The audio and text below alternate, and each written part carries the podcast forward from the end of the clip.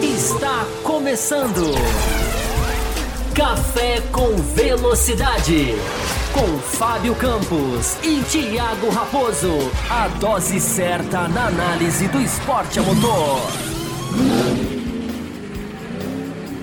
Para você que nos ouve no cafévelocidade.com.br ou para você que nos assiste no youtube.com barra Café com Velocidade. Nós estamos iniciando mais uma sessão do Café com Velocidade, mais uma sessão não, né? Mais um episódio deste podcast que está aqui há 16 anos, a 16ª temporada, levando a você o melhor da Fórmula 1 semanalmente. E nós estamos aqui pós Grande Prêmio da Hungria, né? A penúltima antes da parada do break de verão das férias europeias. Então a gente está aqui para comentar muita coisa, né? A, a, nova classificação, né? O, o, sistema de pneus, qual o impacto que isso deu no final de semana. Os recordes que nós temíamos e comentávamos na semana passada foram quebrados, os números foram alcançados e uma vitória acachapante da Red Bull. Sobrando realmente com o Max Verstappen. Vamos falar de McLaren, vamos falar de Mercedes, vamos falar daquele, daquele não é duelo, né? Duelo são entre duas pessoas. Eu não sei quando. Quando é três pessoas, a batalha entre três pessoas, né? Pérez, Ricardo e Tsunoda. Eu ia falar duelo, mas não é duelo, né? Duelo é entre dois.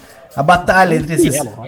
Um trielo entre esses três pilotos. Enfim, vai ser um programa mega recheado. Eu já quero recepcionar aqui Fábio Campos. Seja muito bem-vindo, Fábio Campos. Dentre tantas coisas que eu citei aqui, que eu joguei para o nosso, pro nosso público, para os nossos ouvintes do podcast, para os nossos, nossos espectadores do YouTube, Fábio Campos. O que, que você capta de destaque inicial para você, enfim, dar as boas-vindas antes da gente começar a discutir em altíssimo nível? Qual foi, de tudo isso que eu falei, o grande destaque do final de semana? Seja muito bem-vindo. Gostei do altíssimo nível. É... Bem-vindo, Raposo. Olá para todo mundo, já coloquei umas mensagens na tela aqui, o pessoal saudando, o pessoal né, já faminto né, para ouvir sobre GP da Hungria. Hoje a gente vai fazer uma análise. Cara, eu estava eu tava até comentando antes, né? É, eu acho que foi o trabalho de apuração mais, mais extenso mesmo, mais trabalhoso de uma, depois de uma corrida madrugada adentro, porque tanto detalhe, tanta coisa, e mudou tanto do sábado para o domingo, e esse é um, esse é um, esse é um fator, né? A gente tem uma Fórmula 1 sábado e uma Fórmula 1 diferente no domingo é, principalmente lá na frente. Agora agravado né, pelo, pelo traçado da Hungria, pelo formato, que não atrapalhou de jeito nenhum, é, pela chuva que caiu na sexta-feira, que acabou misturando tudo. É, é, uma característica meio da Hungria, né? Lembrando que a, a pole também foi da Mercedes no ano passado. Mas a gente vê uma a gente tem uma Fórmula 1 muito diferente, né? No sábado e no domingo, e a Red Bull foi, foi é, certeira ao trabalhar o carro é, direitinho para a hora que valia, para a hora que importava, e nós vamos entrar nesses detalhes, né, do sábado, do domingo, da pole do Hamilton, da vitória do, do Verstappen, mas é um pouquinho aquilo que a gente falou, né, Raposo, que a gente vai voltar também, falar um pouquinho mais, embora a gente tenha dedicado o programa da semana passada, porque os recordes, a gente que cresceu, né, Raposo, você muito, muito, muito mais velho do que eu, a gente que cresceu é, ouvindo tanto e assistindo, né, também um pedaço, né, da McLaren, da McLaren de 88, da mística daquele carro, das 15 vitórias em 16 corridas, de Senna e Prost.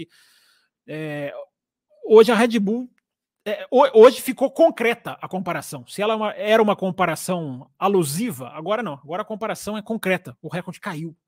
Caiu o recorde da McLaren e mais coisas podem cair por aí. Então, Raposo, seja muito bem-vindo todo mundo, você e todo mundo. E vamos lá, fazer uma edição que faça a diferença. Vamos ver se tanta anotação a gente consegue transmitir, porque, inclusive, a gente tem dois blocos hoje. Depois desse bloco, tem um bloco, a live para os apoiadores. Tem, começa uma outra live, a live dos apoiadores, hoje com a presença do grande Samuel Oliveira, que vai subir aqui da faixa premium que é e vai debater aqui com a gente. Mas até a gente chegar lá, teve muita, teve muita água para passar debaixo dessa, debaixo dessa pista, né? Porque não para de chuva. Todo final de semana a chuva chega, né? A chuva não dá trégua para a Fórmula 1. Né? Exatamente, Fábio Campos. Então, saudando rapidamente aqui o Renan, o André, o Fernando Martins, o César Caseiro, o Robson, a Mel, a Mel fazendo os comentários aqui sobre o, enfim, o meu meu cenário. Muito obrigado pela, é, Mel. A Mel, a Mel analisa o cenário, ela, ela, ela, é, ela é. Eu espero que ela oh, tenha chegado na hora hoje, porque não chega na hora nunca. Né? O carinha de chapéu tá ali atrás do Fábio Campos hoje de novo. É, ah, o Márcio, enfim, todos vocês. E vamos fazer uma coisa diferente hoje, que é, enfim, vindo até de um feedback que nós recebemos, é um feedback que a gente presta, procura prestar atenção, mas às vezes a gente se perde, que é demorar muito, às vezes a gente fica muito recados iniciais aqui, demora muito para entrar no assunto. Então a gente tem muita coisa para falar. Okay, nós já vamos entrar no assunto, mas eu quero só um recado, Fábio Campos, Isso. antes da gente entrar no assunto. Eu quero que você fale, eu quero que você fale de metas, porque as metas são importantes. Não, e daqui a dois. pouco então são dois. Não, porque não tem como não dizer que hoje sai um ingresso. Tem gente nervosa, tem gente ansiosa, tem gente aí mordendo, roendo unha, mordendo dedo. Hoje, no final do programa, sai o ingresso do GP do Brasil primeiro. Sairão dois, hoje sai o primeiro. Então, daqui a pouco tem, tem sorteio da F1 TV, enfim, daqui a pouquinho, durante o programa, o Raposo vai explicar melhor. E a gente tem meta, né? Aquela metinha baixinha hoje, 15, 15 superchat ou Pix. Hoje eu não vou nem fazer a diferenciação, embora o Pix já esteja prontinho aqui na minha frente. A chave está aqui na tela, está sempre na nossa descrição, tá, gente? Sempre na descrição do vídeo. Às vezes as pessoas falam, mas eu, Pix, eu, eu escuto, não lembro. É só vir sempre na descrição do vídeo. A descrição também está nos áudios, né? Nos programas que são disponibilizados em áudio, vem com a mesma descrição. Então, Raposo, aquela meta de 15 que aí a gente vai.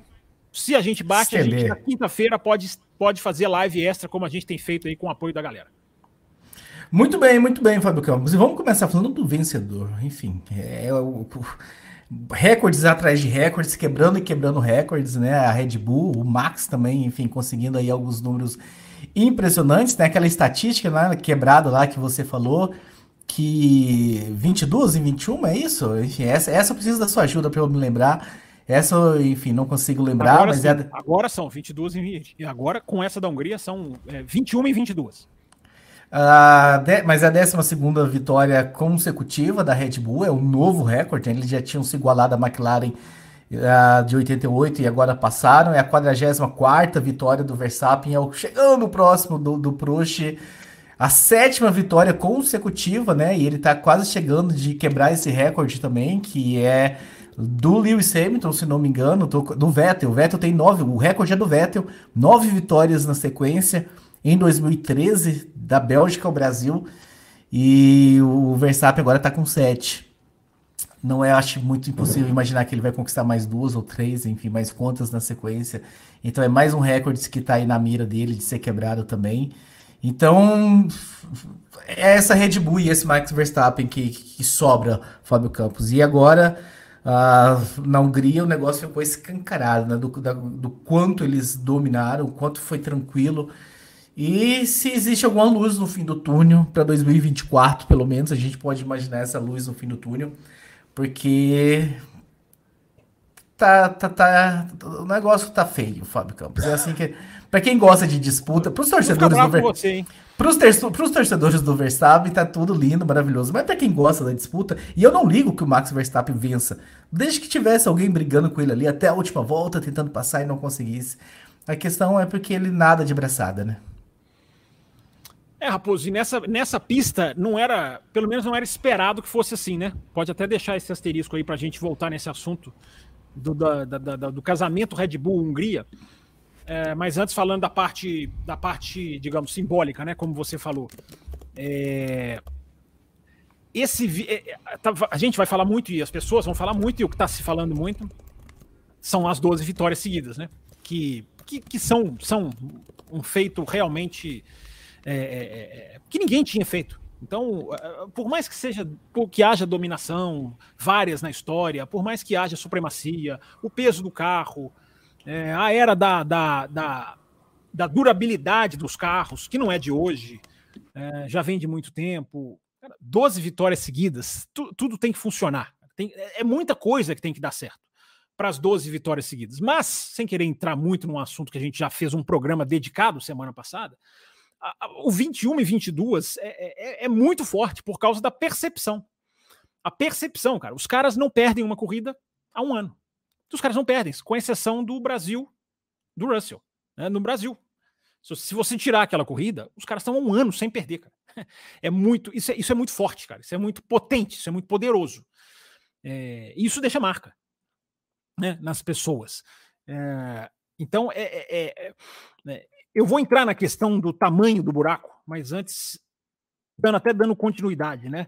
É, aquilo que eu falei na abertura, né? que é a comparação com a McLaren, que agora não é mais uma comparação alusiva, é uma comparação concreta.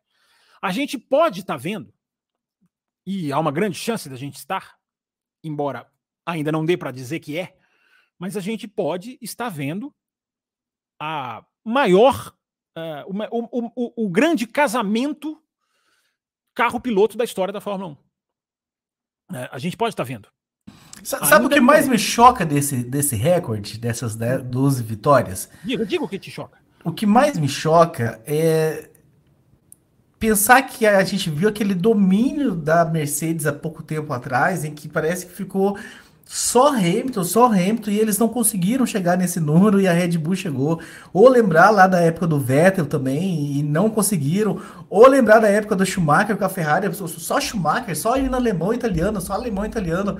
Quando eu lembro de outros domínios e imaginar que esses domínios não conseguiram chegar nesse recorde e agora chegou, me assusta, porque aqueles domínios já foram tão, enfim, acachapantes, já foram domínios tão surpreendentes e eles não conseguiram e essa Red Bull conseguiu. Quando eu faço essa comparação entre outros domínios, me choca. É, essa comparação é importante, é, é importante fazer para não ficar parecendo que é uma coisa simples, né? Não é, não é uma coisa simples chegar até aí. É... E o, o, o, o, mais assintoso de tudo, Raposo, é que não tem fim, não tem luzes para ver o fim. É, porque, vamos lá, é, existem recordes e recordes. Existem recordes que a Red Bull vai batendo já há muito tempo. Ah, recorde de, sei lá, de voltas lideradas, recorde de não sei o quê, de pódios, de pontos. É, esses recordes são menores. Agora, há recordes e recordes. Né? Esses dois recordes da Hungria, um é um recorde extraoficial, né? É, mas o recorde das duas vitórias, a gente já falou. O recorde das 21 e 22, ele, ele, ele para mim é muito mais estrondoso. Ele, ele, é mais assintoso, ele é mais forte, ele é mais perigoso. Você pode definir como você quiser. Porque são recordes, Raposo, que são melhores para o esporte que não sejam batidos. É, é, é isso que você estava querendo dizer. Né? São recordes que, se não bater, é melhor. Bater esses recordes caírem significa previsibilidade, embora a gente vai entrar nisso. Né? Há, uma, há uma enorme diferença do sábado para o domingo, agravada pela Hungria, mas, mas que a gente denota em outras pistas. Então é aquilo que a gente estava vendo, que eu estava falando, né, Raposo? A gente está vendo talvez a, a melhor combinação carro-piloto. Isso só o tempo vai dizer. Mas a gente já pode desenhar isso. Desenhar no horizonte, lá na frente. Porque agora os números vão, os números vão, vão, vão, vão começar a ficar mais fortes. Por quê? 12 seguidas. Até quando vai isso aí? 13, 14, 15, 16. É, é, é, o, o, cenário de extensão é, é, é, dessas marcas é muito grande, porque agora o Verstappen vai buscar o Vettel né, nas nove seguidas que você falou. É, a gente tem um recorde da Mercedes de 2016, de 19 vitórias no ano. É, esse recorde já está ali para cair. Ele já está ali para cair, cara. Porque são 19 que a Mercedes, que a Mercedes conseguiu em 2016. A, a, a, a Red Bull já tem, já tem 11. Então. Eu escutei, eu escutei, eu escutei o Pix chegando, hein? É, o Pix chegou. tirei, tirei o som aqui. O Pix, era o Pix mesmo. É, daqui a pouco eu falo quem é. Demora um pouquinho para atualizar. Aqui, né? Mas quem foi que mandou, lembre-se de colocar o Pix entre parênteses aqui Verdade. na hora de mandar a sua mensagem. Facilita para a gente para saber que é a sua mensagem referente ao Pix que você fez. É verdade, Renan, Renan Braga, tá, tá, tá, tá, tá registrado aqui o Pix. É, então, Raposo, é, a gente tem um campeonato que já, a gente acabou de cruzar metade do campeonato. E a gente não pode esquecer disso. Hungria marca metade do campeonato, que é 11 provas e 22. E a metade do campeonato já sacramenta um campeonato que não teve início, né? O campeonato de 2023 não começou. Agora, o recorde de 19 vitórias que a, que a Mercedes conseguiu, esse também já está para cair, e aí vem a de segui vitórias seguidas. É... Então, tudo isso envolve a percepção, né, Raposo? É aquilo que a gente fala, automobilismo é percepção. E os números são. são Há recordes e recordes, um recordezinho ou outro cai todo dia. Recordes bobos que eu considero. Ou recordes que são legais, a pessoa pode achar curioso, bacana. Mas esses que caíram. E a gente teve um recorde do Hamilton também, que é muito interessante. Mas é quando a gente for falar da Mercedes, a gente, a gente fala nele, né? Que veio no sábado aí, altamente divulgado, não é nenhum recorde, é, digamos, quase secreto como essas, 21 vitórias em 22 corridas. É, e aí, Raposo, se você não tiver nenhuma intervenção, eu já quero chegar na onde você falou da questão do tamanho da diferença. Eu quero fazer, enfim, eu vou repetir, eu vou só repetir o que eu já falei, repita, que eu acho repita, importante. Repita. Eu acho importante repetir, é, e, e, é a minha verdade, a verdade do Thiago Raposo, eu sei que não é a verdade do Fábio Campos. Eu não tenho problema algum com essa dominância do Max Verstappen, que ele estenda esse número. O meu problema, o meu problema é com a falta de competitividade nas corridas pela vitória. Se a gente tivesse briga até a última volta, um Leclerc numa corrida, um, um Norris na outra corrida, um Hamilton numa corrida, brigando com o Verstappen, passando, e o Verstappen tendo que recuperar a posição, e o Verstappen vencesse a, mesma sequência de vitória, para mim tava ok, não tem problema com essa dominância. Não torço a favor e nem torço contra o Verstappen. A minha questão é, nós estamos assistindo uma Fórmula 1 que não tá dando essa emoção, pelo menos lá na frente, na briga pela vitória. Se a gente eliminar não sei se você sabe disso, Fábio Campos, mas a TV brasileira, a Bandeirantes, adotou um novo padrão ah, é? de, de se eleger o piloto do dia, que ah, é, é excluímos o Verstappen da, da, da, da, votação, porque ele é o concurso, e vamos analisar agora, vamos votar então quem é o piloto do dia, tirando o Max Verstappen. Então, mais ou menos essa lógica, que hoje se a gente tirar o Verstappen, até que o campeonato tá legal. Mas a gente quer ver briga pela vitória, a gente quer ver briga pelo primeiro lugar lá na frente, onde interessa. Então, só fazendo essa repetição de que o meu, aqui, eu pelo menos, não tenho problema nenhum com vitórias do Verstappen. Não sou a favor nem contra, dele, contra ele, a pessoa dele, ou o piloto que ele é. Eu só queria ver competitividade. Não, engraçado você falar que não é a minha verdade. É a não, minha que verdade. você, você falou em alguns momentos, eu lembro no além, que você gostaria de ver alternâncias também, que alternâncias é interessante. Não, isso é importante. Eu, é importante. Não, eu não, não, não é pro Fábio Campos, é pro esporte. Entendeu? Sim. Não é pro Fábio, é pro esporte. O esporte precisa pro... ter o rodízio. Entendeu? Vai, completa. Não, eu, eu, eu não faço questão da alternância. Se tivesse a disputa, se fosse corridas emocionantes, não, eu não faço tanta questão da alternância.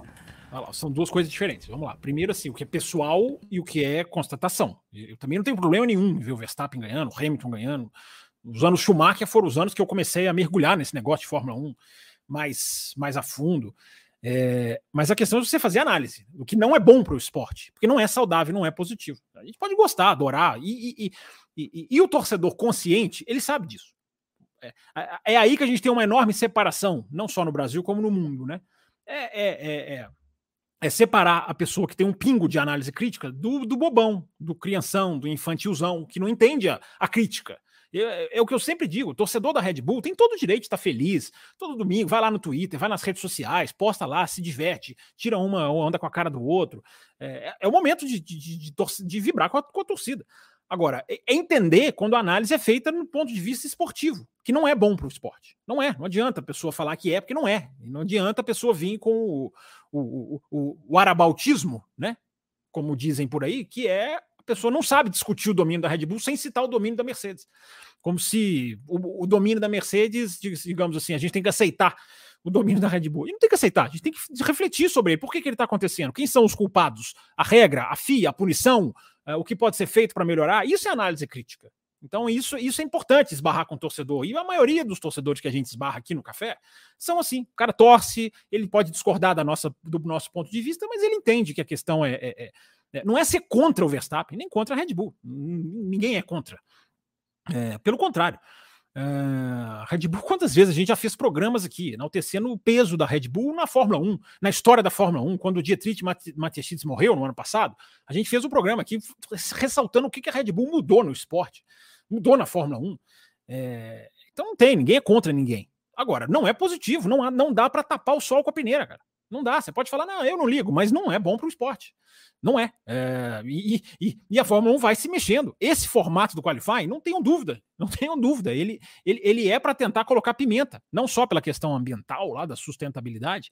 Ele é para isso. Ele, ele, ele, vem, porque você podia reduzir de 13 para 11 e falar, pronto, se virem aí. Tá? Vocês têm 13 jogos de pneu normalmente, nesse vocês vão ter 11 e vocês vão continuar se virando. Não, o Q1, Q2 e Q3 formatado do jeito que é, é para é é, é tentar aproximar. E aproximou, pelo menos na Hungria, embora uma corrida só é pouco para a gente tirar conclusões. É, então, Raposo, é, enfim, é, é importante a gente ter falado isso para separar, porque tem gente chegando, né? Gente conhecendo o café, enfim. É importante a gente deixar isso claro. Análise crítica. Você, você que está chegando e está conhecendo o café, copia esse link, manda naqueles seus grupos de WhatsApp que eu sei que você está divulgue no seu Instagram, joga no teu Twitter, ajuda esses números a crescerem, porque a gente está aqui, enfim, toda segunda-feira o Fábio Campo nas quintas-feiras levando conteúdo diferenciado para vocês mergulhando fundo. Mas enfim, Fábio Campos, complemente a sua, sua análise sobre Red Bull, sobre Max Verstappen. Eu só quero dizer que para mim, eu, e aí eu sei que eu discordo de você, nessa altura do campeonato, para 2023 pelo menos, eu estou torcendo para o quanto pior, melhor. Eu acho que precisa realmente agora eles vencerem todas as corridas até o final do ano para ficar feio. E eles tiverem, sabe, tem que, tem que mexer. Tem que mexer, porque eu tenho medo que se, enfim, se a Ferrari, o Aston Martin ou a Mercedes beliscarem uma ou duas vitórias ali, que vão achar que tá normal, tá tudo bem. Não vai, mas não vai, não vai, não vai, não vai, não vai, a necessidade de mudar não vai apagar. Depende de como vai ser. É o que você, tá, é você mesmo está dizendo. É, o modo é como as coisas acontecem. Como desenrola. Porque a gente tem duas discussões aí. A previsibilidade, que a gente já sabe quem vai ganhar, embora na Hungria. A Hungria foi uma enorme surpresa. Vou entrar na Red Bull, vou entrar no GP da Hungria, vamos entrar em tudo isso. É... E existe a questão da qualidade das corridas, que é outra discussão. Que essa está devendo enormemente também. Enormemente. E o mundo da Fórmula 1 isso é uma coisa que me preocupa, está se acostumando com corridas mais ou menos. Com corrida que você tem ali uma, duas ultrapassagens, né? A asa vai lá e faz todo o papel, né? Resolve o serviço, e as pessoas estão se acostumando com isso. Então agora vem aí Spa Francorchamps, que é uma pista absolutamente, e a pessoa pode ver aqui pelo, cenário aqui do programa, ela pode ver que esse programa tem uma ligação é, é direta com o Spa Francorchamps, já ter estado lá cinco vezes. É uma pista hoje absolutamente é, é, é minimizada pelo DRS, absolutamente é, é, é, influenciada. É, inclusive, lá vem, é, a gente pensar em, em Spa-Francorchamps, é, eu fico pensando no tamanho do passeio que vai ser. Se a gente vê o ano passado, a gente vê o que a Red Bull fez na Hungria nesse ano, é, vem aí um massacre. Vem aí um massacre, porque a gente não está vendo a Red Bull. O tamanho do passeio da Red Bull. Tamanho Qual o tamanho? A gente, a gente não está vendo, Raposo, no tamanho, a gente não está vendo o tamanho da diferença real. Porque a gente não está vendo a Red Bull dar tudo que tem que dar. Nenhum carro que tivesse na frente estaria fazendo isso, porque o modo como as corridas se desenrolam hoje em dia é aquele, né? Você se estabelece ali, você levanta o pé. Agora, se a gente estivesse vendo o poder total da Red Bull, a gente estava vendo mais do que 33 segundos, que foi a, a, a, a, exuberante diferença nesse final de semana. A gente só não viu a Red Bull poupar no Canadá. No Canadá e em Mônaco. Foi praticamente as duas corridas em que você não tem ali claramente no tempo a Red Bull reduzindo, poupando nos tempos de volta. É, nas outras, você pode dizer que levantou e ganhou de 25, de 23, de 22, de 20, não sei o quê, e agora ganhou de 33. É, e aí a gente entra em outra discussão, que é o tamanho do buraco. É a questão que você usou lá no começo do programa do túnel, né? fim do túnel. É, é, não é diferença, e eu já falei isso aqui, eu vou repetir, e agora está ficando ainda mais claro. Não é diferença que você tira de um ano para o outro. Não é. Não é diferença para você chegar e falar assim, não, ano que vem, novos carros, isso aí, isso aí, isso aí, isso aí some. Pode acontecer, pode acontecer.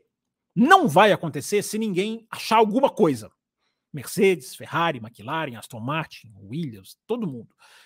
Ou alguém acha uma coisa que não existe ainda, que eles tenham feito, ou não vai buscar. Não busca. Não busca, porque a diferença é, é, é, é a frase do Toto Wolff. São carros de Fórmula 2 correndo contra um carro de Fórmula 1. Isso é muito sério no sentido de técnico que eu estou falando, tá, gente? Esqueçam a discussão do, do, do, do, do que é bom para o esporte ou não, a gente acabou de falar dela.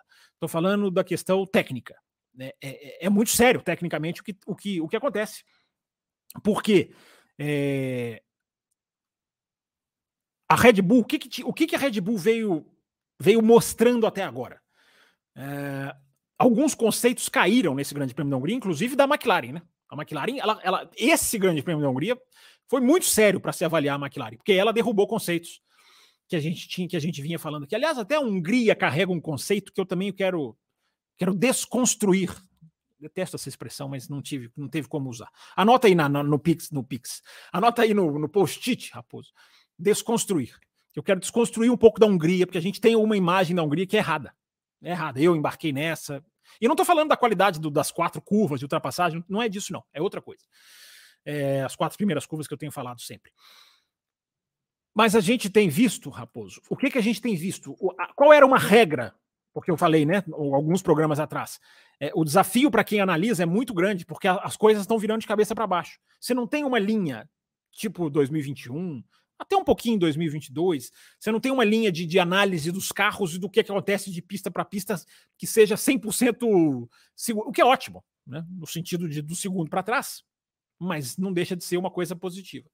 A linha que a gente vinha tendo até aqui, Raposo, era de uma Red Bull que sofria, sim, em pistas, em algumas pistas, mas tão superior que é. Sofrer não quer dizer que vai perder a vitória, mas a quando não tem curva de alta, a Red Bull sofre, sofria até agora em 2023. Vamos pegar os exemplos? Vou até pegar aqui, ó, anotadinho aqui, ó. É, Baku não tem curva de alta.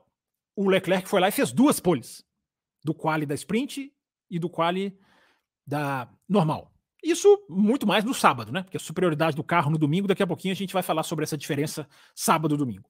É, vários post-its aí, raposo. Vai anotando aí. É, Mônaco não tem curva de alta. Foi uma, das, foi uma das corridas em que a Red Bull talvez tenha sido, não. Talvez não. Foi a corrida que a Red Bull mais correu risco de perder.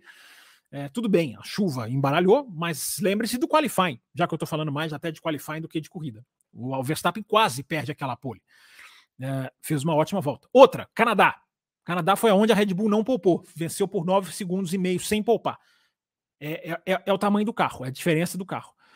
Então, Raposo, essa era a regrinha da Red Bull. Aí a gente chega na Hungria, que não tem curva de alta, mas tem muita curva média. E aí a gente vai desconstruindo o conceito da pista que eu tenho falado. A gente enxerga a Hungria de um jeito que a Hungria não é. Tecnicamente ela não é, principalmente na era do efeito solo.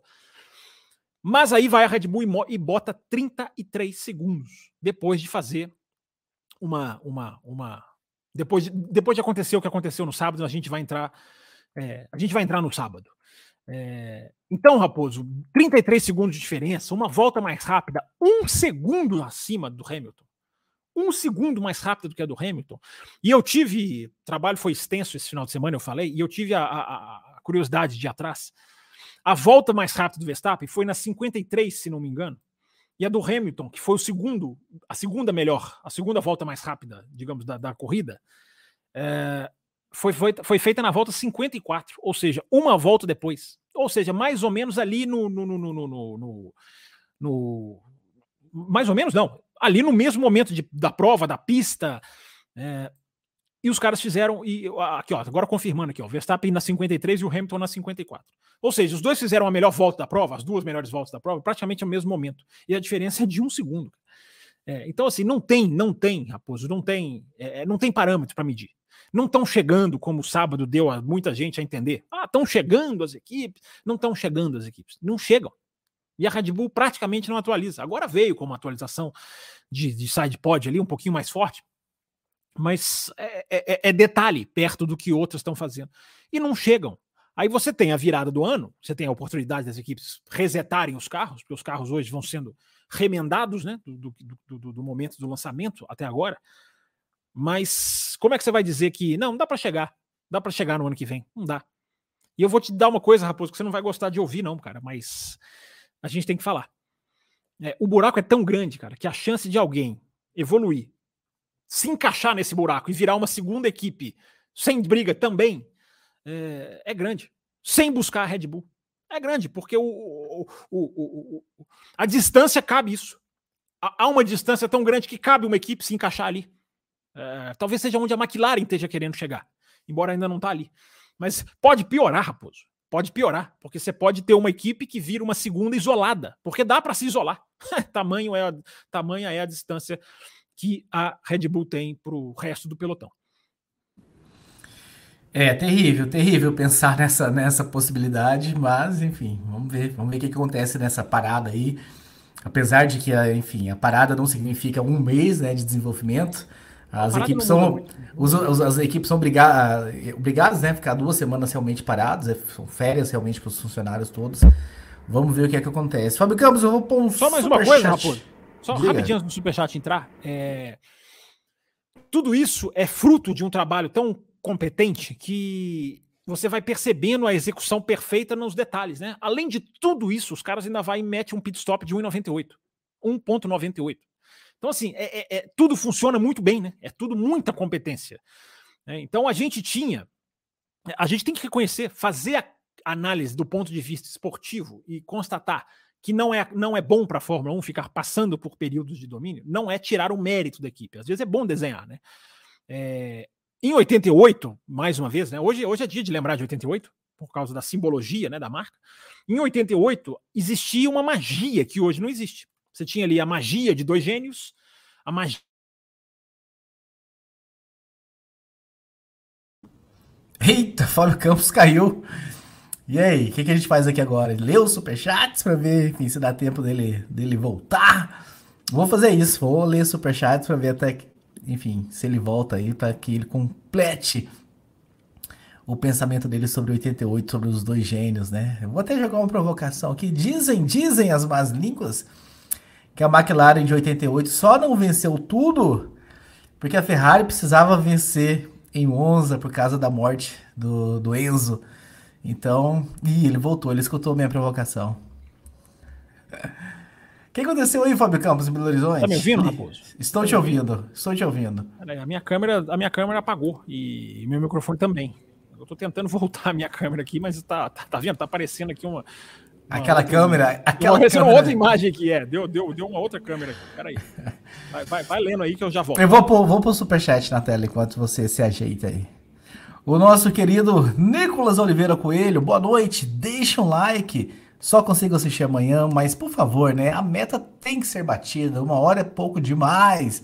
Tá aí o recado para vocês, ó. Temos uma meta hoje de 15 superchats ou pix nós já estamos mais ou menos na metade, né? Pela quantidade de Pix que o Fábio Campos já me notificou. E, enfim, pelo, pelo, pelo que a gente recebeu aqui, nós estamos mais ou menos na metade. Então, façam aí, enfim, escutem o Nicolas e obedeçam o Nicolas. Vamos bater essa meta aí de 15. O querido Fernando, Fernando Martins, que mandou o Pix, né? É, ele mandou até agora nota 10 para as vossas análises, Thiago e Raposo. Muito obrigado, Fernando, pelo Pix e pela sua mensagem. E temos aqui a mensagem também do. É essa aqui mesmo? Deixa eu ver. Acho que é do Renan mesmo, né? Valeu, pessoal. Está corrido aqui, mas fica o meu agradecimento. Não, essa eu vou deixar para depois, que é do, sobre o Alonso. É do André Pedro, então. Vimos diversos domínios, mas não achei que seria possível uma equipe vencer todas as corridas, mas acho que isso pode acontecer esse ano. O que, que vocês acham? E se eu for no sorteado, eu não sei do que sou capaz. Ô, oh, louco! Vamos ver, daqui a pouco tem um sorteio no final do programa do ingresso para o Grande Prêmio São Paulo de Fórmula 1. Para você complementar, Fábio Campos, você estava falando, você começou a falar de 88 quando deu a pane geral aí. Não, não estou te ouvindo. Agora, Agora? estou. Ah, é porque eu dei uma resetada aqui. Eu só queria ver qual microfone estava pegando. Desculpem, gente. É... Vamos lá, eu estava só para concluir o raciocínio, a pergunta do, do, do, do, André, né, que mandou aí agora, é, é, é ótima para a gente mergulhar no assunto. É, mas eu estava dizendo da magia de 88, de dois gênios, que dava a, a, a, incerteza da vitória. Você tinha um domínio de uma equipe, mas você tinha a incerteza da vitória. A da Mercedes também é, é, um pouco assim, mas comparando lá com 88, já que é dia de lembrar 88, né? E a gente não tem essa magia mais. A gente não tem essa magia. Até porque hoje a gente tem, a gente está na era da polarização, né? Então, assim, vai ter os caras que odeiam, vai ter os caras que não aceitam, vai ter os caras que só, só, só, só, só existem para xingar, só entram para xingar. Né? Existe né, a, a, patrulha de defesa também, a milícia de defesa, que não, não, consegue dialogar, não tem a menor condição de dialogar, mas tem a, a de ataque também. Então é, é, é, a era da, é a era da polarização. Então você tem a, a diferença da percepção dos domínios, isso que eu quero dizer ela é muito grande. A diferença da situação da equipe, a diferença dos adversários, a diferença da, da, da. Aquela época de 88 era a transição do aspirado para o turbo. Né? É, só, só, só a McLaren e a Ferrari tinham o turbo, se eu não estou enganado. Estou puxando aqui, posso estar falando aqui uma besteira, mas só, só, só as duas tinham um tipo. É, que não tem isso hoje. Hoje é o começo da regra. Lá era o final da regra. Mas lá a Red Bull, a, a McLaren também demorou muito a ser buscada, aquilo que eu estava falando de é, é, diferença que você não busca de um ano para outro, sem uma, sem uma grande mudança, sem uma grande chacoalhada. Porque aquela McLaren de 88, ela foi ser buscada quando? 91 ganhou o título, a Williams já, a Williams já incomodou, uh, e aí 92 acabou, mas ela durou muito. Agora é curioso, né? Porque vamos fazer análise, né? Qual é o, qual é o denominador comum entre a Red Bull de 2023 e a McLaren de 88? Sabe, Raposo? Quer chutar? Denominador comum? O Adrianinho não tava naquela McLaren, não tava? Não, é a Honda. Ah, tá. o Adriano Newey tava na Williams, né? Depois de três anos depois. É. É. É, o denominador comum é a Honda. O, denominador comum entre a McLaren de 88 e a Red Bull de 2023. Então, cara, essa essa é a análise, antes da gente entrar na parte técnica do, do Grande Prêmio da Hungria. É, o que poderia salvar, antes do Raposo voltar, o que poderia salvar os próximos anos. saiu daqui da tela e deixou a cadeira. É, o que poderia salvar nos próximos anos era a Red Bull ousar e pegar e botar lá um piloto para competir com o Verstappen. Isso a Red Bull ela poderia, claro que isso é um condicional, chegar lá, na, chegar e falar, ó, quer saber, cara? Nós vamos dominar isso aqui por muito tempo, ninguém vai buscar, vamos botar dois pilotos para brigar. É, isso poderia salvar. Não estou querendo que o Pérez perca o emprego, não. Vamos falar do Pérez depois. É, mas a, o fato é que hoje as equipes não querem ousar, né? Elas só querem faturar. E faturando para elas está tudo muito bom, está tudo ótimo. Voltou aí, Raposo? Porque a sua cadeira é muito bonita. Apareceu a sua cadeira. Eu não tava... Eu acho que é outra tava... câmera também. Deu uma, deu uma doideira aí. Eu, eu não tava mostrando a cadeira, eu tava mostrando o gato para você, mas enfim. Depois eu mostro o gato novamente. Que tá aqui como se fosse um troféu paradinho. Tem mais superchat aqui sobre o assunto, Fábio Campos, pra gente, é, enfim. respondi, já... pois é, depois traz o do André Pedro que eu não respondi ainda, tá? Vou só colocar na tela então, né? Se, se, enfim, ele falou que não, enfim, não achava possível uma equipe vencer todas as corridas, mas acho que isso pode acontecer este ano. O que, que vocês acham? Ah, então, para já emendar sobre as outras que chegaram aqui, tem uma do Brasileiro perguntando da classificação. Nós vamos falar da classificação daqui a pouco, mas tem uma outra do Brasileiro aqui, seguindo na Red Bull, Max colocando 33 segundos para P2 e o Pérez não chega nem perto. Será que o Max faz com que pareça ser ainda maior ou o Pérez valoriza ainda mais os feitos do Max? É, vamos falar sobre. Assim, é, vamos lá, primeiro, primeiro a do André, né? É, metade os caras já fizeram, né? 11 em 22, os caras já foram lá e buscaram. Então você pode dizer que, que é possível, claro que é possível, né? Venceu 11, vence mais 11. É, é muito difícil ainda, né? Não dá para dizer que vai acontecer. É muito difícil ainda porque a gente vai entrar ainda na fase, vai, vai voltar circuito de rua, é, né? A gente tem essa questão climática. É, é, é muito possível. É muito possível. E aí é o que a gente estava discutindo agora há pouco, né? Do, do, do, do, do quanto pior, melhor. É, a Red Bull ganhar todas não quer dizer que é pior. Não quer dizer que fica pior, porque a questão já está posta. O que vai acontecer de agora para frente só vai mudar se houver uma reação. Se uma equipe começar a ganhar, é, se esse foco que a Red Bull já está fazendo para 2024 trouxer alguma coisa, mas não dá, o cronômetro não indica isso. O cronômetro indica a equipe pode planar. A equipe se bobear. A gente viu a Ferrari fazer isso várias vezes, né, Raposo? A Ferrari estreava o ano seguinte com o carro do ano anterior. Várias vezes ela fez isso. Ela trabalhava, né? Ela, ela trabalhava o, digamos assim, para ela estrear o carro de uma maneira mais, mais segura, ela empurrava o carro do ano anterior duas, três, quatro provas, às vezes, para dentro do ano seguinte. É uma coisa que se fazia muito nos anos 70, num contexto completamente diferente. É, a Red Bull pode fazer isso. Esse carro da Red Bull pode abrir 2024, pelo que tudo indica, se as outras equipes não acharem alguma coisa. É isso que eu estou dizendo. Ou encontra-se alguma coisa, porque na evolução natural não vai pegar. Não vai pegar. Não vai pegar. A não ser que o limite de orçamento comece a incomodar a Red Bull, que não é uma coisa que a gente está vendo. Não é, não tem, não tem essa, esse pode acontecer, pode, mas não tem o desenho disso. A gente não está vendo isso é, é, no horizonte ou no fim do túnel, como gosta de, de dizer o Raposo.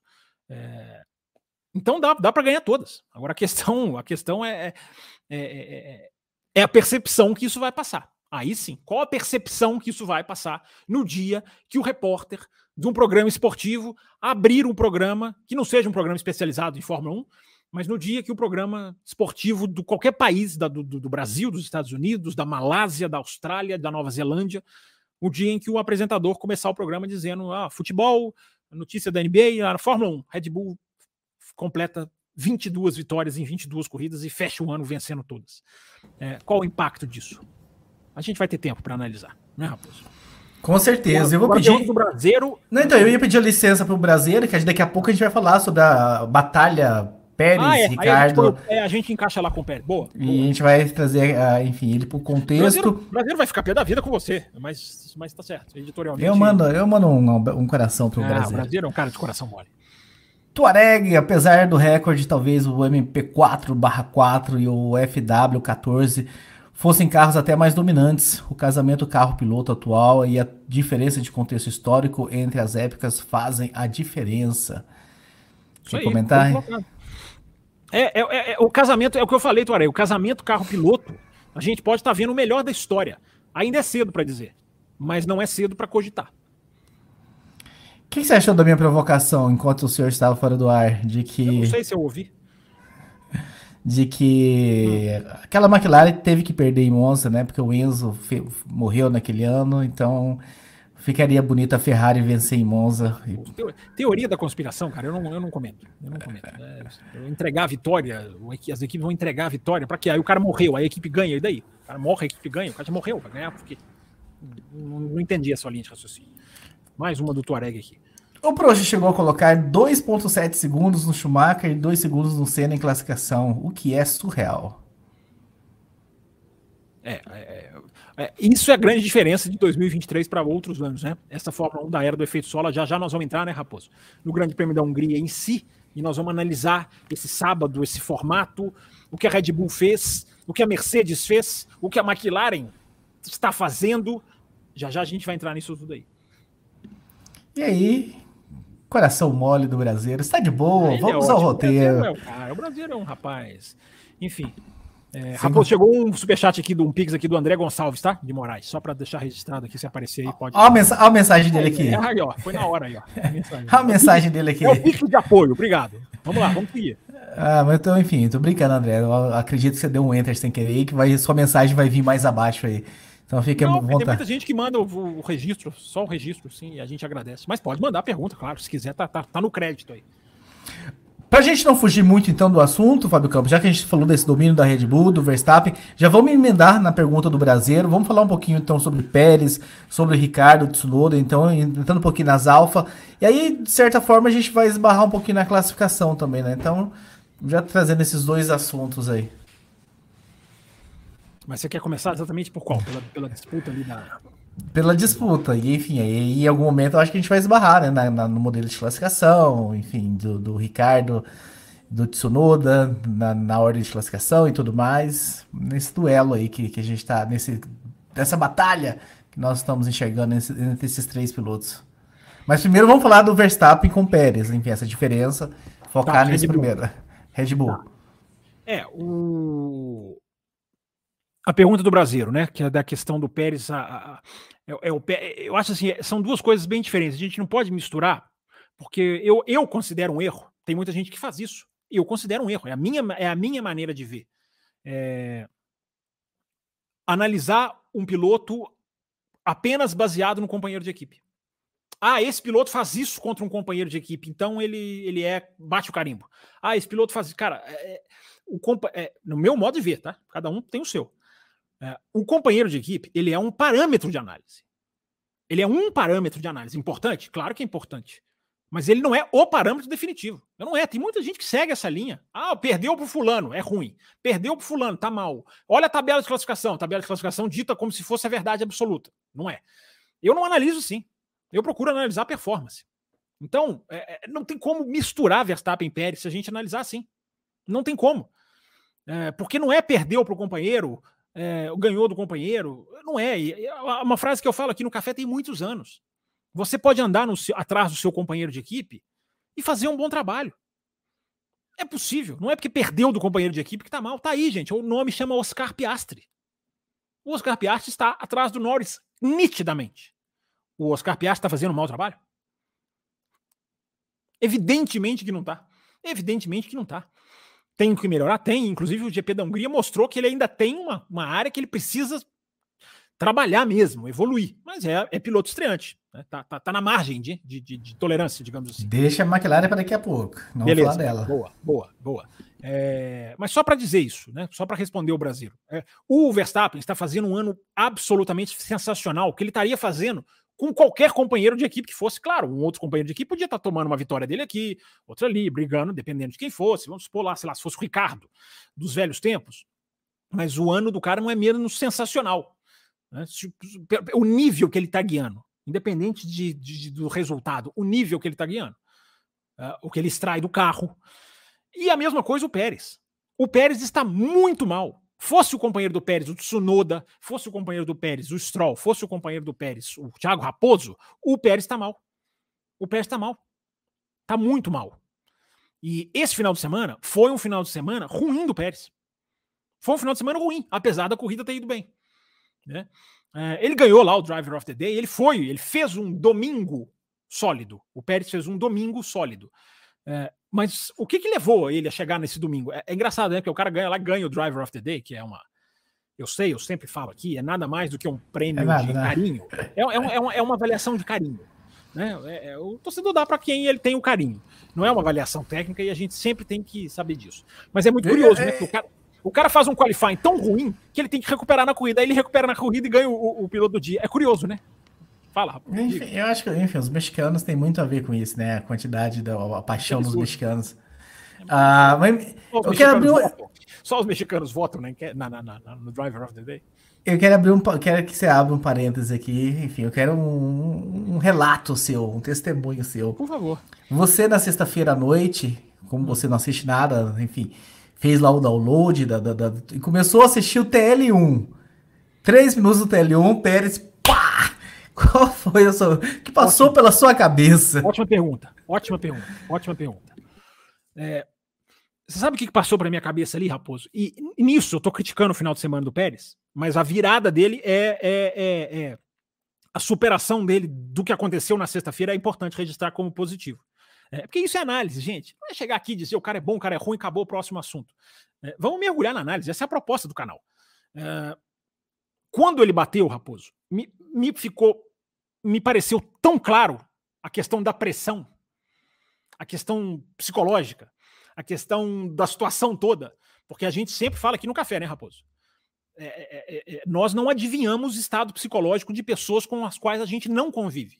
Eu entendo que o torcedor goste de fazer isso, que o WhatsApp é celeiro fértil para isso, que tudo mais. Mas é, eu, eu, como jornalista, eu não vou até lá. Mas às vezes fica muito claro.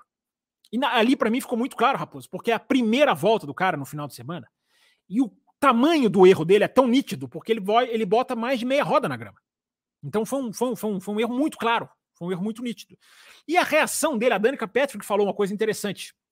Danica Patrick comentando para Sky Sports.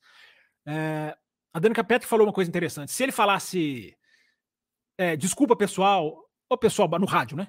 Não, tô bem. Não, é, bati. É. Não, a, a frase dele foi I can't believe this. Né? Eu não acredito nisso. A frase dele foi essa. O rádio dele foi esse. É, então a, a Danica Patrick até, até pegou isso como um sinal de que é uma coisa que está pesada no cara. Né? Então eu não acredito nisso agora, nesse momento. É, então, Raposo, o final de semana do Pérez é assim: é, uma, é, o, é, é o M, é o W, seja lá como vocês queiram. Talvez seja o M, né? Porque começa de baixo, sobe, desce e sobe. É... Tá aí registrada a mensagem. O, o que, que foi o Pérez no final de semana? O, vamos, vamos, ao alto e baixo do Pérez no, no final de semana. Começa com essa batida, absolutamente é, é, é, é indefensável. Essa batida é indefensável. Então ele começa na estreia do Ricardo, cara, o contexto, isso é que me passou pela cabeça. O que me passou pela cabeça na hora, Raposo, para responder a sua pergunta mesmo, foi o que, que a Red Bull faz com os caras que os caras se destroem mentalmente. Eu não trouxe esse pensamento para cá, só estou falando que você perguntou, porque você está falando o pensamento da sexta. Depois esse pensamento, claro, ele se dissipa um pouquinho. Porque na hora que ele bateu, eu pensei no Gasly, e eu pensei no Albon, e eu pensei no Pérez. Falei, cara, como, por que, como que esses caras desmancham na Red Bull? E por fora da Red Bull. Por que você esqueceu do Kvyat? Eles não desmancham, mas, mas é, o Kvyat, o Kvyat é um pouco diferente, porque o Kvyat foi, voltou, teve chance. Né? Eu, eu acho que o Kvyat desmoronou muito por ele, muito por ele. Mas o, o, o Pérez é um cara muito experiente. Então, é, por que, que esse cara desaba? O que, que acontece dentro dessa equipe que esses caras desabam? E eles saem da equipe, eles não desabam. Ah, o Gasly, por mais né, limitado que eu acho que seja, e é, é, é, é tão evidente que falta piloto para a Alpine, e a McLaren, a McLaren vai dar esse show na Alpine esse ano, porque a McLaren, eu vou falar da McLaren daqui a pouco, é, como você pediu. É, mas o Gasly sai da Red Bull e ganha lá uma corrida de AlphaTauri. O Albon sai da Red Bull e o cara puxa o Williams com força. O Pérez fora da Red Bull era um pilotaço. Pilotaço. As pessoas têm memória muito curta, né, cara? As pessoas têm memória muito curta, mas vamos lembrar, o Pérez fora da Red Bull era um pilotaço. O cara ganhou corrida com a Racing Point, fez as corridas que fez, né? Pódios no mérito, por puro mérito na, na, na, na chamada Force India, né? Era a mesma equipe com um nome diferente. É, não preciso nem voltar naquele Pérez lá atrás de 2012, da Sauber, brilhante. Quando foi para a McLaren, passou aquele ano, realmente não foi bem. Mas não, não, não, foi o desastre que as pessoas pensam, não. Encarou o Button muita corrida, incomodou o Button a ponto do Button ficar reclamando de bobo no rádio. Né? Tomou ultrapassagem, xingava. Esse cara tá me. Eu me lembro do rádio do Button, esse cara tá me dando nos nervos. E o Pérez simplesmente ultrapassando o cara, brigando com o cara na pista. Então incomodou o Button, sim. É... Então isso, isso foi o que passou na minha cabeça, Raposo. Então, só para fechar a questão do Pérez, o final de semana de altos e baixos, né? Bate no Q3, bate no, bate no, no, no, no primeiro treino livre, vai para o Q3, é um positivo porque, finalmente, né? Depois de cinco corridas, vai para o Q3. Só que aí vai para o Q3, cara, e faz o nono tempo. Não, não, não, não dá, não, não dá, não. Não dá para não dá para dizer que o cara foi bem. Não dá para dizer que o cara foi bem. Então, o, o, o, a perninha do M que sobe, ela já cai rapidinho. Porque ele vai para o Q3, maravilha, finalmente. Mas o nono tempo, o nono tempo, cara, não, não dá. Porque se, se você ficar só no nivelamento por baixo, ah, foi pro Q3, beleza, acabou. Não, cara, foi pro Q3 fez nada. Né, no Q3. Largou só na frente do Huckenberg. Brilhante Huckenberg esse ano, inclusive, né? No, nos sábados. E aí, Raposo, para fechar o M, ou pro M virar meio W, sei lá como é que essa letra vai terminar. Histórias em W, você sabe que Hollywood se inspira em histórias em W, né? Que é essa questão de é uma queda, você meio que começa a subir, cai de novo e aí você é, sobe no fim. Pro Drive to Survive, já que você tá falando em Hollywood, pro Drive to Survive é, é, vai ser, aliás, o Drive to Survive teve uma semana de maravilhosa, né? O Ricardo, que é sempre um capítulo, vai ser, vai ser, vai ser, vai ser, pode ser, não sei se os caras cobriram tudo direitinho. É, mas aí no domingo ele fecha essa, essa, essa letra, seja ela qual for, é, em alta. Porque aí no domingo o cara consegue render, ele vai para cima, ele faz duas ultrapassagens bonitas, uma no Piastre, e a briga com o Russell foi bonita, mais pelo Russell, né? Que jogou o carro ali na curva 3, os carros se encostam. Né, a curva 3, aquela puxadinha para a direita ali. É... Então termina, terminou bem. Eu acho que ele sai do ano, do, do, do final de do ano. Ele sai do final de semana com uma com a seta apontada para cima terminou bem, mas não foi bem no final de semana. A mim não foi. Agora, o Ricardo, você já quer que eu entre ou você quer. Por favor, já vamos emendar, porque estamos aí a 52 minutos. Faltam Nossa, cinco, minutos. faltam cinco superchats ou pix para a gente bater a meta. Então, nessa incerteza, já vamos emendar no Ricardo. Tá, o Ricardo voltou bem, cara. Eu acho que o Ricardo voltou bem. O Ricardo voltou, voltou sólido, voltou num carro que é difícil. A gente falou isso aqui, falei bastante disso na quinta-feira. Né? O carro é difícil. É... E eu acho que o Ricardo voltou bem, voltou sólido, fez o que vai ser uma, uma, uma das métricas dele, não pode ser a única, é o que eu acabei de falar, mas ganhou do companheiro de equipe, largou na frente do companheiro de equipe. É... Teve então, um incidente que não foi culpa dele na largada, né? enfim, faz ele perder exatamente, exatamente. Teve, teve, a corrida completamente influenciada por aquilo ali, mas a corrida dele foi boa mesmo com aquilo ali. Isso é interessante, ele consegue se recuperar. E aí ele tem a ousadia de propor estratégia para a equipe, de querer andar no ar limpo. Então ele já se mostrou ali à vontade, não só com o carro, mas, mas fazendo, fazendo o que tem que fazer. Então, assim, a primeira corrida não vai sentenciar nada. Os apressados de plantão, WhatsApp, WhatsAppeiros aí de plantão, né? Impressionante como no WhatsApp, assim, vereditos são dados antes de antes das coisas estrearem, antes dos pilotos. É impressionante, as pessoas adoram o veredito. Mas não dá para dar o veredito na, na, na, na, com uma corrida só. Não dá. Agora, é, é, um, é um começo que também termina com a setinha apontada para cima. É um começo que o cara tira um pouco daquela dúvida que ele mesmo fala, que ele certamente tinha. Eu vou sentar nesse carro, o que, que vai ser? Será que a nuvenzinha da McLaren ela começou a sair? Ela não saiu ainda. Precisa, precisa de mais. Mas ela, é, ele deu um empurrãozinho na nuvenzinha da McLaren. E aquilo, com o Tsunoda é aquilo que eu já falei, né? É, ou Ricardo ou Tsunoda, uma carreira acaba. Quem ficar atrás aí, uma carreira acaba.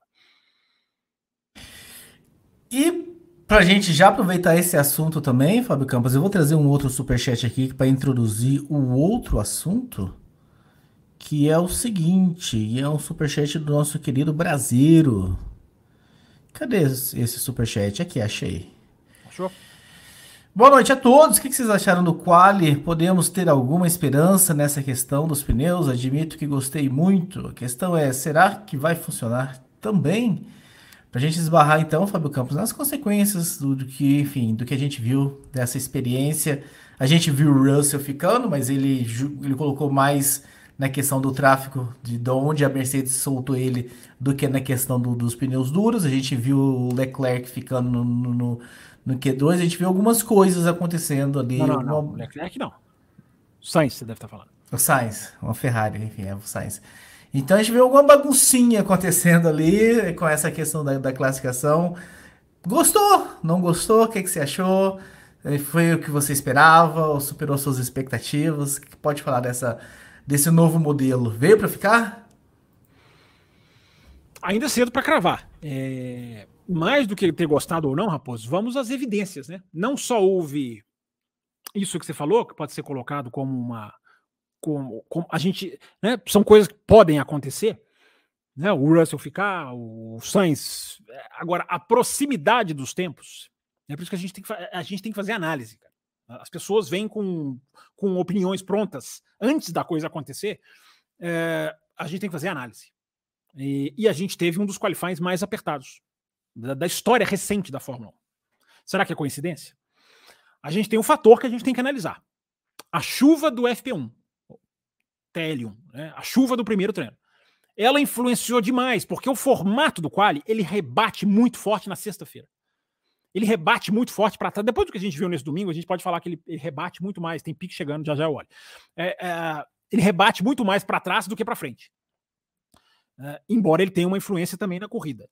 Mas a limitação dos jogos de pneus, que fez com que aconteceram coisas, cara, que assim é, é, é, não costumam acontecer. Né? O, o Verstappen só usou macio na sexta-feira. Por isso que eu falo que a chuva tem o peso os pilotos da Mercedes não colocaram o macio, só andaram com o médio. Andaram com um jogo de pneu a sexta-feira inteira, porque teve um treino influenciado, interrompido, praticamente inexistente pela chuva. Os caras deram volta ali de pneu de chuva, mas, enfim, tecnicamente não, não, não, não faz diferença. Então, Raposo, a gente viu situações é, que foram influenciadas pela temperatura, pela chuva, que a gente precisa ver de novo para concluir e virar de novo em Monza. Em Monza, virar de novo é, esse formato. Então a gente tem que é, saber separar o, o contexto da Hungria do formato em si. Agora, o formato ele não atrapalhou. Ele não atrapalhou em absolutamente nada. Não atrapalhou nesse final de semana. Pode ser que em Monza seja diferente. Por quê? Eu repito, estatisticamente, não é opinião do Fábio Campos, estatisticamente foi um dos. Foi, foi, o Q3 mais apertado da temporada. E em termos de distância, de tempos, foi um dos qualifies mais apertados da história recente da Fórmula 1. O Sainz, ele fica por dois milésimos no, no, no, no Q1. É, a diferença dele para o Alonso é dois milésimos, que ficou a um milésimo de já não me lembro quem. Eu posso até pegar os tempos do qualifying aqui daqui a pouco. Então, se você tinha três pilotos separados em três, quatro milésimos, a diferença na ponta. É... Hamilton na pole, ok, isso, isso não dá para dizer que foi por causa do. do... Tem, tem, uma questão de acerto muito aí, que daqui a pouco a gente pode falar. É... Mas o Verstappen não conseguir melhorar o tempo na segunda volta rápida dele, aí você pode colocar o, o, o, o formato no, no, na análise. Porque isso é raríssimo de acontecer. Com qualquer piloto. O cara faz uma volta no Q3, vem para a segunda e não melhora. Isso é incerteza de acerto ou, ou, ou imprecisão de acerto. No caso da Red Bull, até meio proposital. Mas daqui a pouquinho eu falo disso. Então, Raposo, se o Verstappen melhora a volta dele ali, ele era pole. Agora, a situação de um piloto, não estou falando só do Red Verstappen, da Red Bull, não. A situação de um piloto dar uma volta no qualifying e não melhorar, é porque esse piloto não teve tempo para preparar. Ele não teve, ele não teve o preparo ideal. E aí a chuva influencia. Então, Raposo, o que, que a gente tem nesse formato? Pilotos tendo que escolher o que, que eles vão fazer na sexta-feira. Eles têm que escolher. Qual volta eu vou? Eu vou priorizar o quê? O qualifying? Vou priorizar a corrida? Na Hungria é muito importante priorizar o qualifying. Aí você, além de priorizar o qualifying, você tem que escolher qual pneu você vai trabalhar. porque você vai ter que usar o, amarelo e o vermelho. No, quando não tem esse formato, os caras. Quali, vamos, vamos preparar para o Qualify? É pneu vermelho. É pneu vermelho, acabou. Porque você vai usar só esse pneu no Qualify. Agora não, mano. Você tem, uma, você tem, um, você tem um trabalho a mais para as equipes. Um desafio a mais. E aí você vê as coisas que você falou. A, a Alfa Romeo fazendo quinto e sétimo. Né? Aí você vê a equipe que não se acha. Você vê o, o, um piloto que não se encontra. Então ele dá essa chance do imprevisível, embora, vou falar pela última vez. Não dá para concluir certo, é tudo o que ele pode fazer, porque ele teve o, o, o, o, divisor de águas, literalmente, que foi a chuva, que influenciou, porque ela jogou tudo pro FP2. O FP2, o segundo treino livre, foi um dos treinos mais absurdos dos últimos tempos, absurdos no bom sentido. Porque você não tinha como ler o que, que é o trabalho da sexta para o sábado? É você ficar pegando ali os long runs, comparando, olhando. Quer dizer, eu, eu, eu nem tenho material para fazer isso, mas eu vou atrás de quem tem, de quem está lá na pista e pega. É, qual hora foi o piloto fez a volta? Quantas voltas o piloto deu? Quantas voltas com pneu médio? Quantas voltas com pneu. Aí você vai casando. E aí você vai fazendo quem fez os melhores long runs e aí você projeta o domingo. Essa sexta-feira foi impossível fazer isso. Então a gente tinha lá atrás a Mercedes, a Red Bull no meio do, do, do pelotão, lá em cima Williams. É, por quê? Porque cada um treinou uma coisa. E, essa é a beleza do formato. Transformou a sexta-feira em algo mais incerto ainda, porque, independente do, de, de, da certeza que a sexta-feira passa, uh, a sexta-feira normalmente afeta o domingo. Claramente afeta o domingo. E com a sexta-feira muito mais trabalhosa, o domingo tende, tende a lucrar. Mas a gente só vai ver isso com outro, se a gente vê esse formato outras vezes. Não dá para bater o martelo. Em Monza, Monza tá chegando. E pelo que eu olhei aqui na previsão do tempo, eu sei que você não gosta de previsão na segunda-feira, na quinta, faça o favor de olhar novamente, mas é de chuva na sexta, sábado e domingos. Sábado e domingo no sol, mas chuva na sexta. Spa-Francorchamps, então... amigo. Spa-Francorchamps não me surpreende em nada, não me surpreende absolutamente nada essa, essa, essa previsão. Porque Spa-Francorchamps é um lugar de, de, em que pode chover a qualquer momento.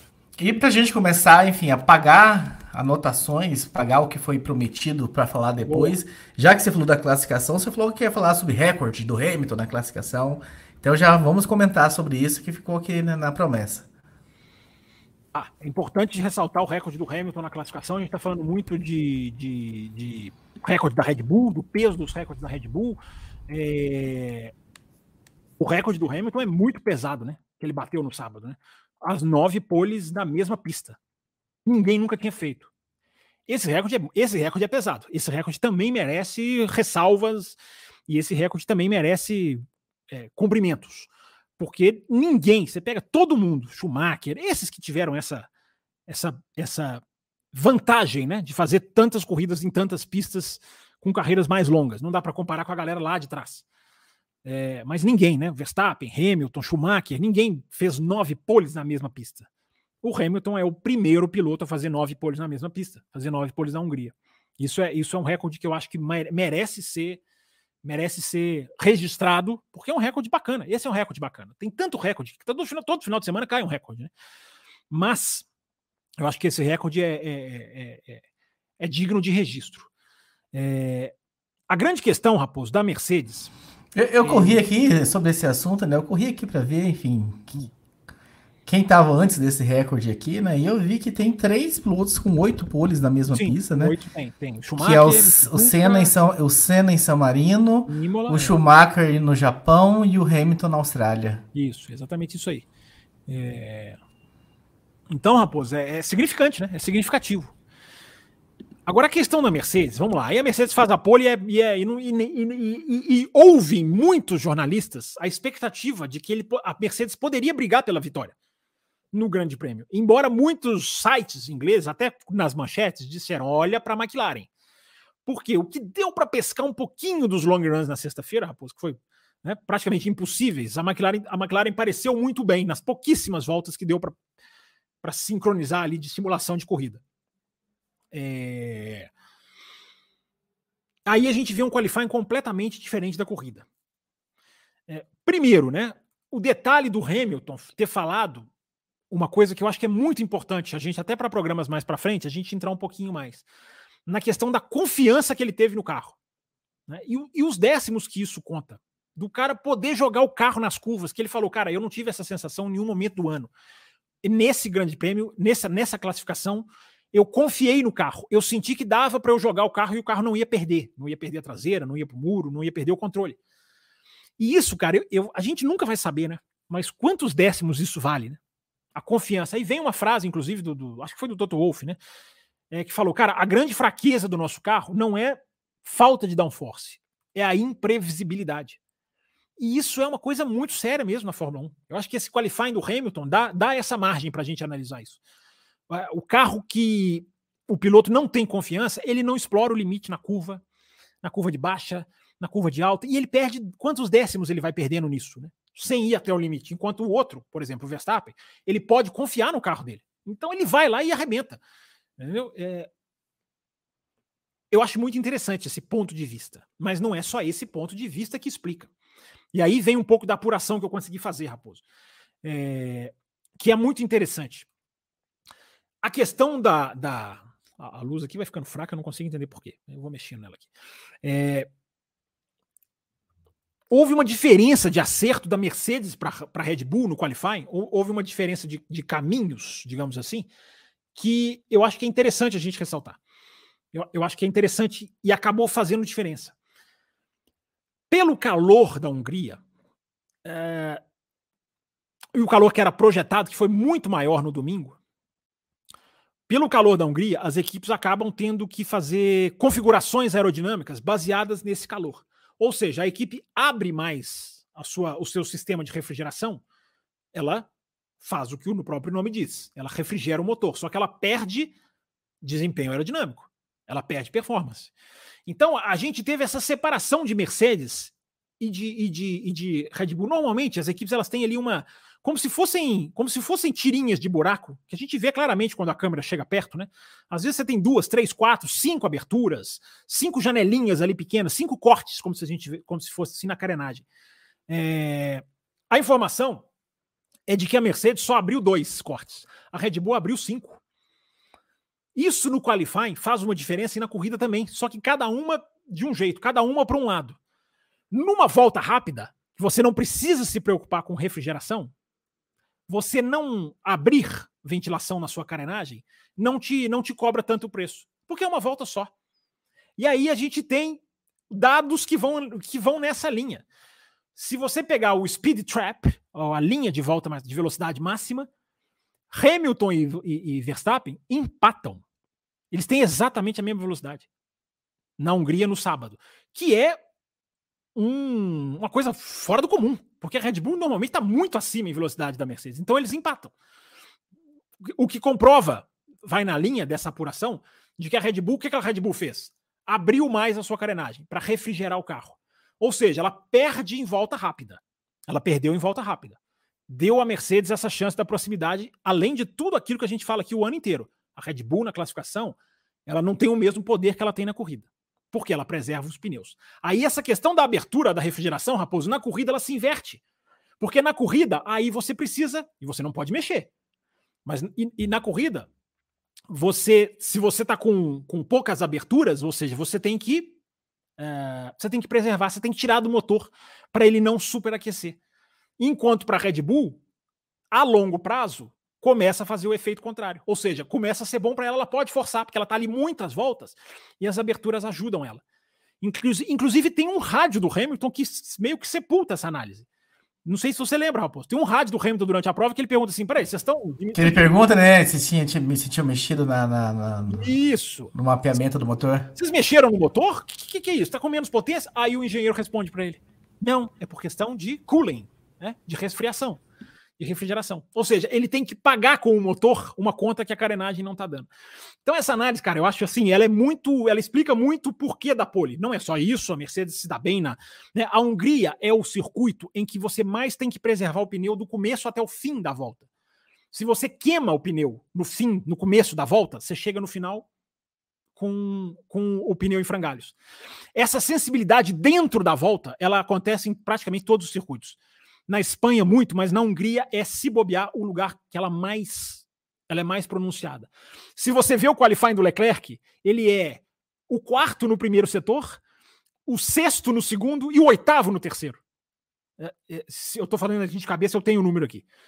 Ou seja, ele vai caindo durante a volta na Ferrari. E qual que é o problema da Ferrari? Pneu. Então você vê, as, você pega o ranking das parciais, a apuração, cara, a apuração foi forte, Raposo. Eu falei para você, rapaz. Então, é, na Hungria tem isso, e a Mercedes cuida muito bem do pneu. Eu tô, eu tô achando que dois programas só na semana vai ser pouco, por, tá, por tantas apurações. Vamos bater meta e vamos fazer live extra essa semana, pré-spa, tenho certeza que a galera vai querer. É... E acho que inclusive que já batemos, né, Raposo? Eu acho que já batemos. Meta, meta batida, a Esther acabou de sacramentar. Pode colocar na tela aqui. Aí, meta batida. Tá aí, ó. O, o, o, o Nicolas, né, que falou, gente, pelo amor de Deus, bata uma meta. Pronto, Nicolas, pode ficar tranquilo. E, e isso, que você tá, isso que você tá trazendo, então, sobre a questão do, do, do, do preservar o pneu do início ao fim, enfim, da questão da refrigeração. Uhum. É, isso é o casamento Red Bull e Hungria que você prometeu lá no começo, que você também gostaria de trazer? Ou tem alguma coisa a mais sobre esse casamento? Não, o, o, eu acabei até meio que já esbarrei nisso. É, é o não casamento Red Bull-Hungria que era o esperado. É aquilo que eu falei da curva de alta. É... Não era de se esperar a Red Bull no pleno da sua vantagem, como é na Espanha, como vai ser em Spa, como vai ser em Suzuka. É, assim, massacres, né? Massacres nessas pistas. Na Hungria, não. Na Hungria, não. Não era para ter essa grande vantagem. E teve. Então, é, esse, esse, esse é, é mais ou menos o contra-casamento, né? Se a Mercedes tem esse casamento de cuidar bem do pneu, e isso numa volta rápida, faz muita diferença. Na corrida. Aí, aí, na corrida, os caras erraram, porque hum, eles pouparam demais na hora que eles colocaram o pneu branco no segundo stint. O Hamilton, ele tá a 3 segundos do, do, do Norris, mais ou menos, na, na, no momento de parar para trocar o amarelo para o branco. Em duas, três voltas, ele poupa tanto o pneu. Valeu, Bruno. Ele poupa tanto o pneu que o Norris abre 9 segundos. Tem um rádio do Hamilton, inclusive, também corroborando essa análise. O Hamilton fala assim, gente, 9 segundos? Como é que os caras abriram 9 segundos? Porque os caras pouparam demais. E aí vem o Toto Wolff no final da prova e admite, olha, a gente poupou tanto o pneu que a gente não conseguiu buscar. Tanto que no final da prova, as duas Mercedes estão voando.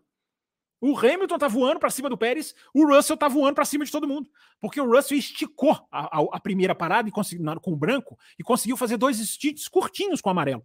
Então ele pôde voar. O Hamilton não. O Hamilton, como ele poupou demais, e aí tá sexta-feira. E aí tá o formato, Raposo. Aí as peças vão se encaixando. Sem sexta-feira, o cara não soube quanto dosar e não dosar. Ficou mais imprevisível. Hoje ele acertou, hoje ele errou, amanhã ele pode acertar. Amanhã pode ser, pode ser o caminho ao contrário. E aí as Mercedes terminam a prova, terminam o stint do pneu branco voando, indo para cima do Norris. O Hamilton ele ia para cima do Pérez ele ia para cima do Pérez. Só se lembrar do finalzinho da prova. Então por quê? Porque pouparam demais e tinham pneu para gastar lá na frente. Esse equilíbrio na Hungria é muito forte, Raposo. Você poupa no começo, até numa volta. Você poupa no começo para colher no final. Ou você queima no começo e no final você você pega. Quem queimou no começo? Depois ele até admitiu, o Piastre. Ele queimou no começo para tentar pegar o Norris. Porque o Norris para para cobrir o Hamilton. O Hamilton ou o Russell? O Hamilton. O Hamilton para Vou até abrir aqui, Raposo. É, só para ter certeza que eu não estou falando besteira. Tá, tá aqui bem, tá bem, tá bem facinho de eu abrir aqui. É, as, a, a, ordem das paradas. Só para dar informação certinha, certinha. O, o Hamilton para na 16. Para cobrir o Hamilton, o Norris para na 17. Para cobrir o Norris, o Piastri para na 18. Só que o undercut do Norris foi muito eficiente. E ele conseguiu pular o Piastri nessa daí. Aí o Piastri, para tentar, queima o pneu no começo do stint. Aí ele já não tem pneu no final do stint. E aí o Piastri vem e fala no final da prova. Ninguém sugeriu. Ele mesmo falou: olha, eu preciso melhorar com pneu branco. Eu preciso melhorar muito. Eu, eu ainda tenho que aprender a lidar com esse pneu, que é aceitável, desculpa, desculpável. Mas tá vendo, Raposo, como, como o quebra-cabeças fecha? É, da refrigeração do carro, do pneu, do qualifying, de quem poupa melhor na corrida, quem vai diferente no qualifying, vai, vai de um jeito no qualifying, vai outro para a corrida. Por que, que na Hungria foi tão assintosa a diferença qualifying para a corrida? As pecinhas do quebra-cabeça se encaixam, Thiago Raposo. Fábio Campos, beba uma água aí. Enquanto você vai beber sua água, eu quero dar alguns recados que nós prometemos lá no início do programa, que nós daríamos no meio. Eu quero lembrar vocês que nós temos um programa de apoio aos apoiadores do Café com Velocidade e a sua ajuda de a sua, enfim, a sua participação é de vital ajuda aqui pra gente, ajuda muito o programa a sobreviver. E nós temos quatro faixas de apoio e cada faixa tem as suas recompensas, né? Então você pode entrar na faixa Café com Leite, que é a faixa, enfim, inicial. Nessa faixa você entra no grupo exclusivo no WhatsApp, onde você vai discutir, debater sobre Fórmula 1 com outros apaixonados no assunto do grupo exclusivo. Só participam os apoiadores desse grupo do Café com Velocidade. Se você entra na segunda faixa, que é a faixa Cappuccino, além do grupo, você tem lives extras toda segunda-feira pós-corrida, ou seja, hoje nós estamos numa segunda-feira pós-Hungria, daqui a pouco a gente vai começar uma live extra.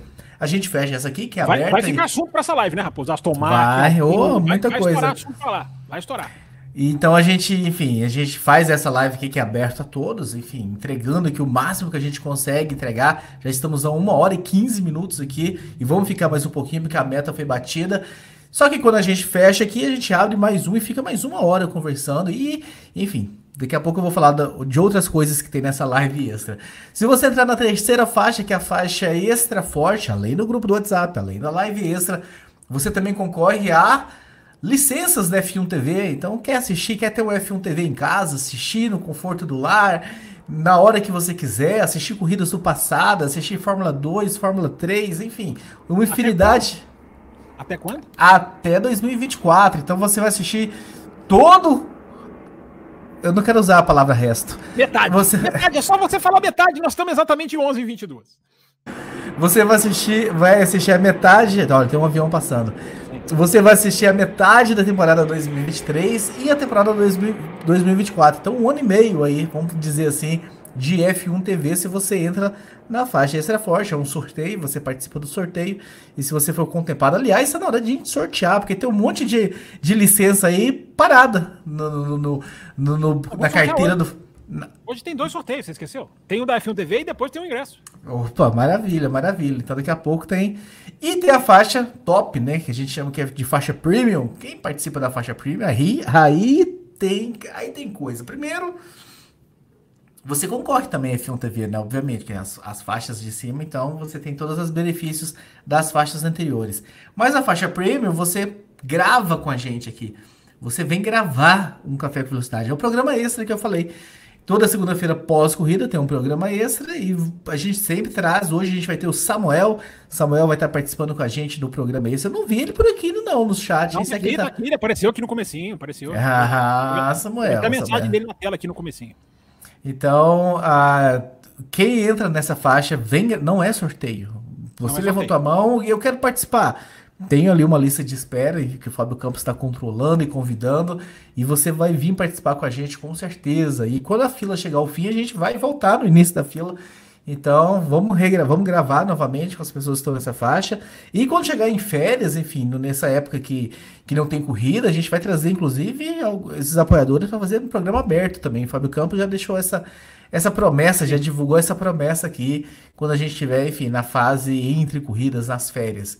Isso. Você também concorre a miniaturas, né? Hoje, inclusive, eu fui no correio. Hoje eu despachei uma, uma das miniaturas de sorteadas. O William daqui a pouco vai estar recebendo aí lá no Rio Grande do Sul, tchê, a miniatura dele. Foi enviada hoje.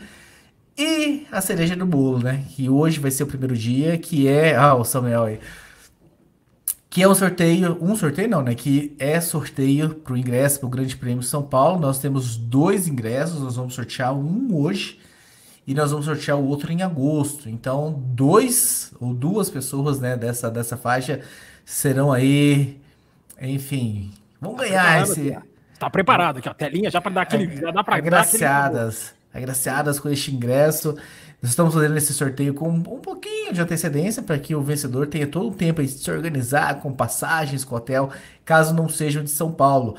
Mas se você está ouvindo aqui agora, nossa, sério que vocês estão fazendo isso e eu não, tenho, não consegui comprar um ingresso. Dá tempo ainda, entra nessa faixa.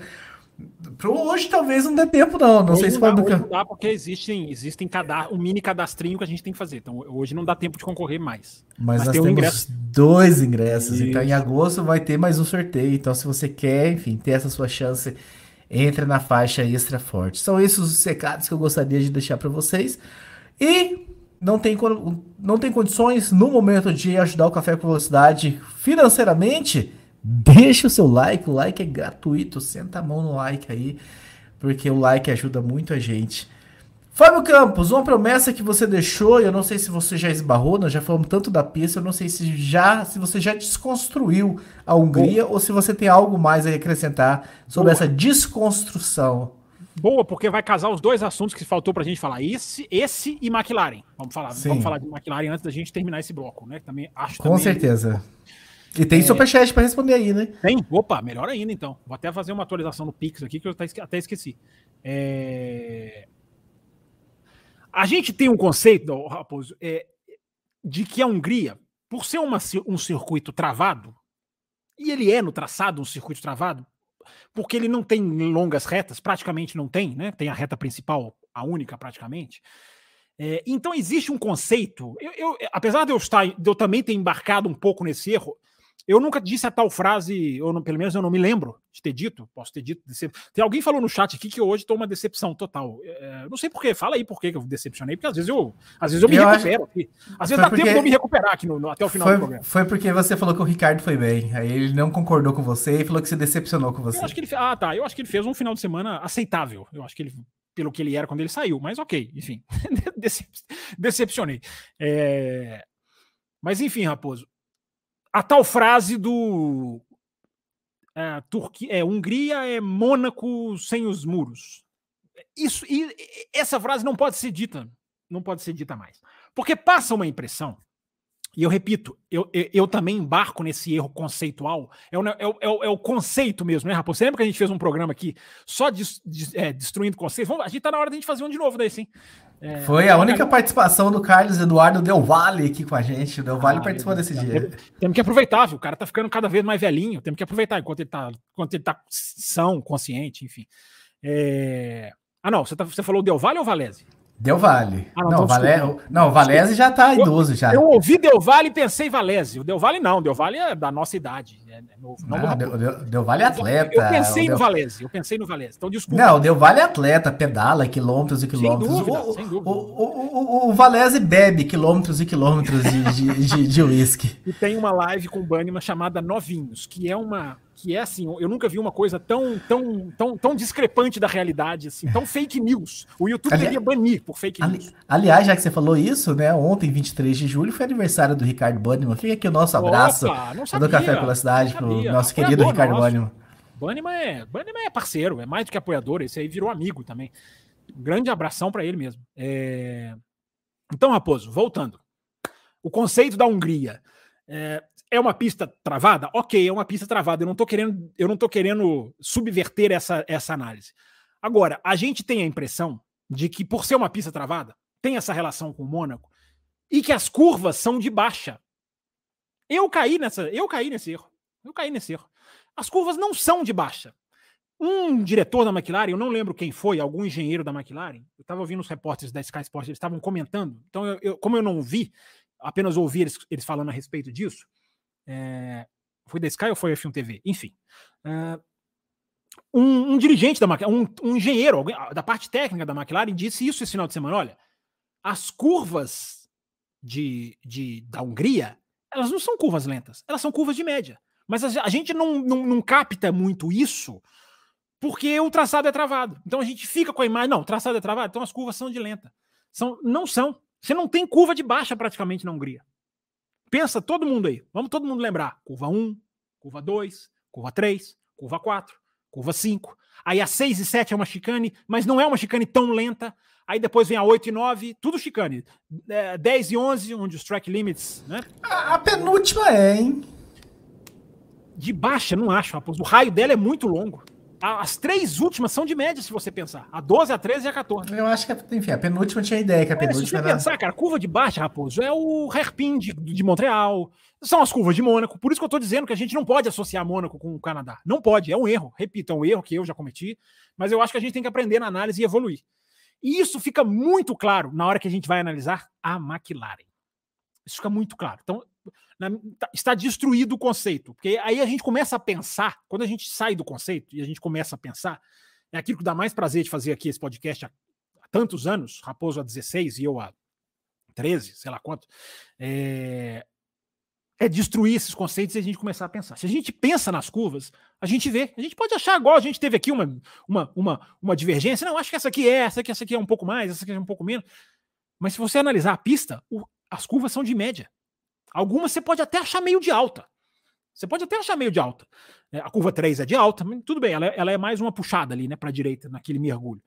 É, a curva 4 lá em cima dos track limits também é de alta, aliás, né? Os track limits é, é impressionante. Os track limits continuam existindo, sendo enforçados, sendo piloto sendo advertido e a reclamação não, não, existe mais, né? Só reclama quando todo mundo infringe, né? Só reclama quando todo mundo faz incomodar. É, é, é, é o que eu falei no, na Áustria. O, o, tem culpado. A regra não é culpado, culpados são os pilotos. E olha como os pilotos aprenderam, né? Como os pilotos aprenderam. A gente acabou de passar duas pistas em que os limites da pista, meu amigo, não tinha nada para frear, nada, não tinha zebra. É, claro que eu tô falando de certas curvas. Não tinha zebra, não tinha grama, não tinha astroturfo. É, e os caras estavam lá tomando advertência e todo mundo andou na linha. É curioso, né? Para pensar, para pensar. É... Então, Raposo, destruído o conceito da Hungria, a gente chega na McLaren. Que a gente tem falado aqui. A, primeiro, a McLaren ela, ela quebrou conceitos mesmo, mesmo. A McLaren agora, agora é outra coisa. Na Áustria, você tem ali o histórico da própria equipe e do, e do Lando Norris, que anda muito bem na Áustria. Aí você chega em Silverstone, você tem toda aquela condição, né? O frio, as curvas de alta, uh, o novo pneu, que, enfim, ele é uma coincidência, e, o, e a atualização. Aí ficou aquela dúvida, né? A atualização casou para essa pista? Casou para essa pista. Aí a gente vai para a Hungria, que não tem a ver com a Inglaterra. Não tem muito a ver com a Inglaterra. É... E os caras andam como andaram. E o principal, Raposo, por que, que eu estou puxando a questão do desconstruir a pista com a McLaren? Porque curva de média não acerta tanto. Aí foi um erro que eu cometi, inclusive. Não acerta tanto o defeito da McLaren. Qual é o defeito da McLaren? Assumido, apurado por GPS, por jornalistas e pela gente aqui no café. Curva de baixa não tem a curva de baixa tanto assim no, no, no, em Montreal. Mas, ah, Fábio, então você está dizendo que continua a dúvida. A dúvida agora é muito menor. Porque a McLaren, ela quebrou uma coisa, ela desconstruiu, meu Deus. Uh, ela quebrou uma coisa que vinha sendo muito fiel desde o começo do ano, que é a questão da temperatura. Aonde tinha calor, a McLaren desabava. Aonde tinha temperatura amena ou saindo da, da, do úmido, a McLaren brilhava. Foi assim o um ano inteirinho. Vamos, querem lembrar? É, Montre é, Melbourne estava frio, o Norris chegou em sexto lugar, se não me engano. É, Bahrein estava quente, ok, era a primeira corrida do carro, teve um monte de problema técnico, mas não andou. Miami, muito quente, foi o pior, pior corrida da McLaren. Era o outro carro antes da atualização. Mas eu acho que os dois ficaram no Q1 em Miami, eu, eu tô, se eu não estiver enganado. Também estou falando aqui meio de cabeça. É, aí vem Espanha. Faz frio no, no qualifying. O Norris faz o terceiro tempo. Faz um calorão no domingo. A McLaren não rende. O Norris bateu no começo, mas a McLaren, nenhuma das duas McLarens rendeu. Então, o Raposo, a, a, a questão frio-calor estava absolutamente é, certinha. Agora chegou na Hungria, a McLaren quebrou isso.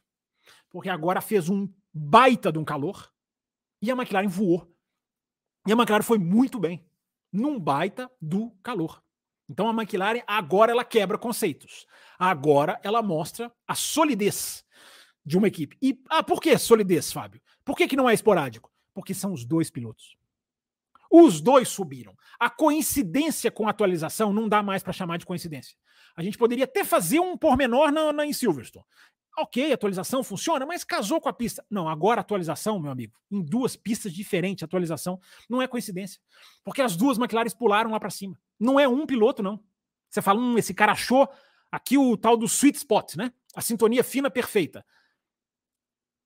Não, os dois pilotos subiram os dois pilotos lá para cima. Então, Raposo, é, é, é uma coisa que eu meio que já esbarrei, né? É, uma força desse tamanho, chamada McLaren, vindo com dois pilotos, que isso vai fazer muita diferença. Né? Alpine e Aston Martin vão pagar caro pela mediocridade de suas escolhas. No caso da Alpine, a falha, né? Não é a mediocridade, é mais a falha. Né? Perdeu Alonso e perdeu o Piastri. É, só isso. É, a McLaren, se ela continuar assim, ela vai buscar a Ferrari e a Aston Martin no Mundial de Construtores. Ela vai buscar, apesar de que ela está lá atrás ainda. Muito lá atrás. Né? A McLaren marcou em Silverstone mais pontos do que o ano inteiro dela até ali. Só em Silverstone ela marcou mais pontos que o ano todo. Então ela tem, uma, ela tem um buraco, ela tem um déficit. Mas, Raposo, é, é, é, os caras quebraram o conceito. O, o Norris ficou a um menos de um décimo da pole. 0,85, né? 0,0.85. É, parecido com Silverstone. Aí amanheceu o calor. Você me perguntou o que eu pensei na sexta-feira. Quando eu comecei a assistir no domingo, aquele calorão, eu pensei, hum, acho que a McLaren vai ter dificuldade. Não que fosse despencar, porque agora o carro não despenca mais. Essa segurança a gente já poderia ter. Mas não. Os caras não só não despencaram, como os caras andaram bem demais. Os caras andaram firme, os caras andaram forte. Eu, entendi o movimento de checkmate que foi necessário, hum. mas eu achei uma sacanagem terem chamado o Norris antes e ter dado, enfim, ter dado a condição. Eu entendi, precisava marcar o Hamilton que Era parou antes. Era para cobrir. Mas, enfim, eu acho que o Piastri teria, não, não tendo queimado o pneu no, na, no retorno como ele fez na tentativa de buscar o, o Norris andando no ritmo correto. Eu, enfim, eu eu acredito que ele teria condições de ter pegado esse pódio, ele ter sido o segundo sim, colocado. Sim. Então, pela largada que ele fez, enfim, de ter pulado de quarto para segundo e de tudo que aconteceu, eu entendo, precisava marcar o Hamilton, mas eu achei, puxa, dolorido, assim, terem parado o Norris. Dolorido a expressão. É, é, importante a gente falar, separar da palavra privilégio, da palavra sacanagem, da palavra. Sim. Né? É, não é, porque ali, ali, ali eles fizeram para marcar. E o undercut estava muito poderoso mesmo. Quando é aquilo que a gente sempre fala, gente. Quando o desgaste de pneus é muito forte, o undercut é muito poderoso. Por quê? Porque você volta com pneu novo e, o outro lá está desgastado. Então você tira muito. É, então, Raposo, ele até teve o problema da.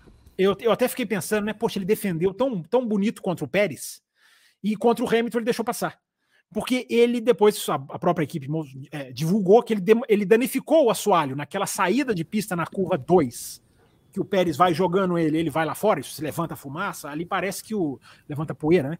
É, ali o, o, assoalho o assoalho machucou, digamos assim. Então ele nem lutou com o Hamilton, porque, porque eu achei estranho. Então ele teve esse problema também do assoalho, que é importante se colocar no meio da prova. É, mas a questão ali era marcar acabou, tinha, acabou privilegiando o Norris mesmo. A estratégia acabou sendo melhor para o Norris. Mas é, é, só ver a sequência certinha. Né? Um na volta 16, um na 17, um na 18. Enfim, o, o, o Hamilton tomou um undercut gigantesco do Pérez, lá, mais lá na frente, porque o Pérez parou antes. Então o undercut era o jogo, Raposo. Tem, tem corrida que o undercut acaba sendo o jogo mesmo. Muito bem, Fábio Campos. A Joana colocou aqui, né? Tanto que o McLaren fez correto, que enfim, o Piastri perdeu o pódio porque foi inexperiente. Então, ô, ô, Joana, se ele para primeiro, ele não teria por que, enfim, queimar o pneu como ele queimou, no, enfim, para tentar buscar o Piastri. Pode ser que ele teria tido aí um ciclo de vida mais, hum, enfim, saudável. mais normal, mais saudável. Mas aí, ao ter acontecido como aconteceu a sequência, ele quis buscar o Norris ali no momento Fábio Campos, vou trazer os superchats que estão aqui, enfim, para a gente vou ler na sequência. Também, e aí a gente faz o sorteio e vamos para o bloco, para o bloco da live dos apoiadores. Vamos lá, então nós temos aqui um Pix do Renan Camilo Braga. Valeu pelo conteúdo, pessoal. Estou corrido aqui, mas fica meu agradecimento e like. Se puderem, comentem sobre a fala do Alonso em relação à queda de rendimento depois da mudança de pneus. Pois é, o Alonso deu essa declaração do sábado para o domingo, né? É, e não, quando, eu, quando eu vi, porque eu tenho que ser coerente, né? Eu, eu, eu falei aqui antes dessa, dessa nova mudança dos pneus em Silverstone, qualquer mudança pode ter efeito, pode ter impacto. E a gente ainda pode chegar a essa conclusão. Mas o Alonso fala que é a Red Bull ficou para trás e a Aston Martin ficou para trás. Aí veio o domingo. Aí veio o domingo, né? Da Red Bull. Pode ser que tenha pego a Aston Martin, mas aí, cara, é a única que a gente tem essa essa, essa certeza. E vamos observar a McLaren. A McLaren também sobe pela questão, com os pneus novos. Só que a McLaren andou bem na Áustria, antes do pneu novo. A, a Aston Martin não. A Aston Martin andou mal na Áustria, também antes do pneu, do pneu novo. Então, é, é para ficar de olho, mas acabou que a declaração do Alonso, para responder certinho ao nosso pix aqui do nosso ouvinte, acabou que a declaração do Alonso meio que caiu em em, em, em, descrença um pouquinho, porque a Red Bull veio. Ele falou: ah, Aston Martin e a Red Bull sentiram os novos pneus. A Red Bull não. Rolho Brasileiro, ao meu ver, fez um bom qualify. Tem que subir de quem que tá falando, hein? Tomou uma pancada que até tinha perdido, depois acabou que deu certo. Parabéns ao, ao Ricardo, na primeira corrida. Então tá aí registrado, né, a opinião do brasileiro. Muito bem, brasileiro. Raposo, ah, eu, te aqui, eu, te passei aqui, o Esther e o Michael. Tá aqui marcado, ó. Esther aqui, ah, ó. Pix. Só pra saber. Foi divulgado que a questão das novas equipes deve ser divulgada nas próximas semanas. Qual vocês acham que vai ser o resultado provável? Boa pergunta, Esther. Esther que fez, foi a última a participar né, da nossa live, live dos apoiadores. Vai voltar, foi muito legal a participação dela também. É, exatamente isso aí, Esther. Nas próximas semanas, não tem ainda uma data definida, deve ser, eu acredito que seja antes da, da, eu acredito que seja durante as férias, durante as férias. Eu até temo um pouco, né, porque é conveniente divulgar um não durante as férias, né, porque ninguém encontra ninguém, é tudo por, por assessoria de imprensa, divulga, né, ninguém tá ali, tem que impor, ninguém vai ter que responder ao microfone ali de, de olho no olho, né, ninguém tem que responder, então então, eu, eu temo um pouquinho ninguém, ninguém, ninguém, pergunta também, então se fosse. Não, não, eu, eu, é assim, Raposo. Se eles se não entrar nenhuma equipe, eu acho que perguntas serão feitas. As perguntas terão que ser feitas. Aí seria a esculhambação do jornalismo, assim, de, de, eu pegar o meu diploma e, e, olhar para ele com tristeza. É, se não entrar nenhuma, perguntas têm que ser feitas. Vão ter que ser feitas. É, por isso que eu temo ser durante as férias. Deve ser durante as férias. Tomara que a FIA faça o que tem que fazer. Aprovei. Essa e aquela outra. Agora é com a Fórmula 1. E aí eu quero ver se a Fórmula 1 vai ter o que ela diz que vai, que é reprovar. O mais provável, a pergunta da Esther, o mais provável é que não aprovem nenhuma. Agora, provável não quer dizer certo. E eu sempre digo, enquanto a caneta não tiver no papel, eu tenho a, eu não vou dizer esperança porque não é uma coisa pessoal, mas eu tenho assim a tendência a achar que a pressão pública, que o bom senso, que o, o, o, o lado esportivo vai falar um pouquinho mais alto, e não só a ganância, a mesquinharia e a cafajestagem, que é o que vai ser se vetarem e não aprovarem nenhuma equipe, principalmente do calibre da Andretti. Muito o bem. Vai pousar, vai pousar o avião. Vai, vai pousar o avião. Enquanto houver sol, ainda haverá esperança, Fábio Campos. O Michael Lima mandou um superchat aqui só para ajudar com a meta, então. o Michael Lima, você só esqueceu de escrever Pix aqui na sua, na sua, na sua, no seu chat pra gente identificar. Mas o Raposo, como ele já tinha o seu nome, que eu passei para ele, tá aí registrado. Muito obrigado. E vamos lá. Vamos Olha lá. o Brasileiro! Inegável que o Hamilton fez uma senhora volta. Porém, será que o Max não fez uma volta? Uma mais, volta mais para não sair da pista? Ah, ele mandou depois o mais embaixo, né? Eu vi eu realmente não, é, eu realmente não acertou o ajuste. O, o, o brasileiro, se você olhar na câmera on-board do, do Verstappen em, nos treinos de sexta, no FP3, no treino livre 3, é, o carro escapando toda hora, cara. É, é, é, dá uma olhadinha se você. Você tem. O, o brasileiro tem F1 TV, se eu não me engano, ele ganhou F1 TV é, do café. É, e tá concorrendo, porque ele ganhou ainda, era assinatura até o final do ano, então ele vai estar tá concorrendo daqui a pouquinho. Se ele ganhar, ele prorroga a, a, a, a assinatura dele. Dá uma olhadinha se você quiser depois, brasileiro. O, o, a, a, luta com o carro era muito grande. E no final, eu cheguei a pensar: será que a Red Bull vai se perder? De novo, como aconteceu em sprints, quando só tem um treino, só tem um tempinho de preparação, teriam sido dois nesse, né? Mas a sexta e o sábado totalmente embaralhados pela questão do novo formato dos pneus. Mas não. A Red Bull estava fazendo uma coisa genial. Numa pista em que você precisa proteger os pneus traseiros, que são muito, muito mais exigidos eles fizeram um acerto para sair, de, sair de frente propositalmente. Ou seja, isso te prejudica no qualifying, mas na corrida te reequilibra, porque você não vai gastar os pneus traseiros tanto se o seu carro está saindo um pouquinho de frente. Então, esse foi, eu até coloquei no meu Twitter, Brasileiro, a própria frase do Paul Manegan, que é o diretor da Red Bull técnico, uh, dizendo: você tem que escolher entre qualifying e corrida. E a gente fez essa escolha. E ele falou isso antes da corrida. Então, é, é, eu acho que as peças do quebra-cabeça se encaixam, se encaixam bastante. Como a gente gosta aqui, Fábio Campos, de, de enfim, hum. que, que inflem o nosso ego, eu vou pôr a mensagem da Thaís aqui, ó.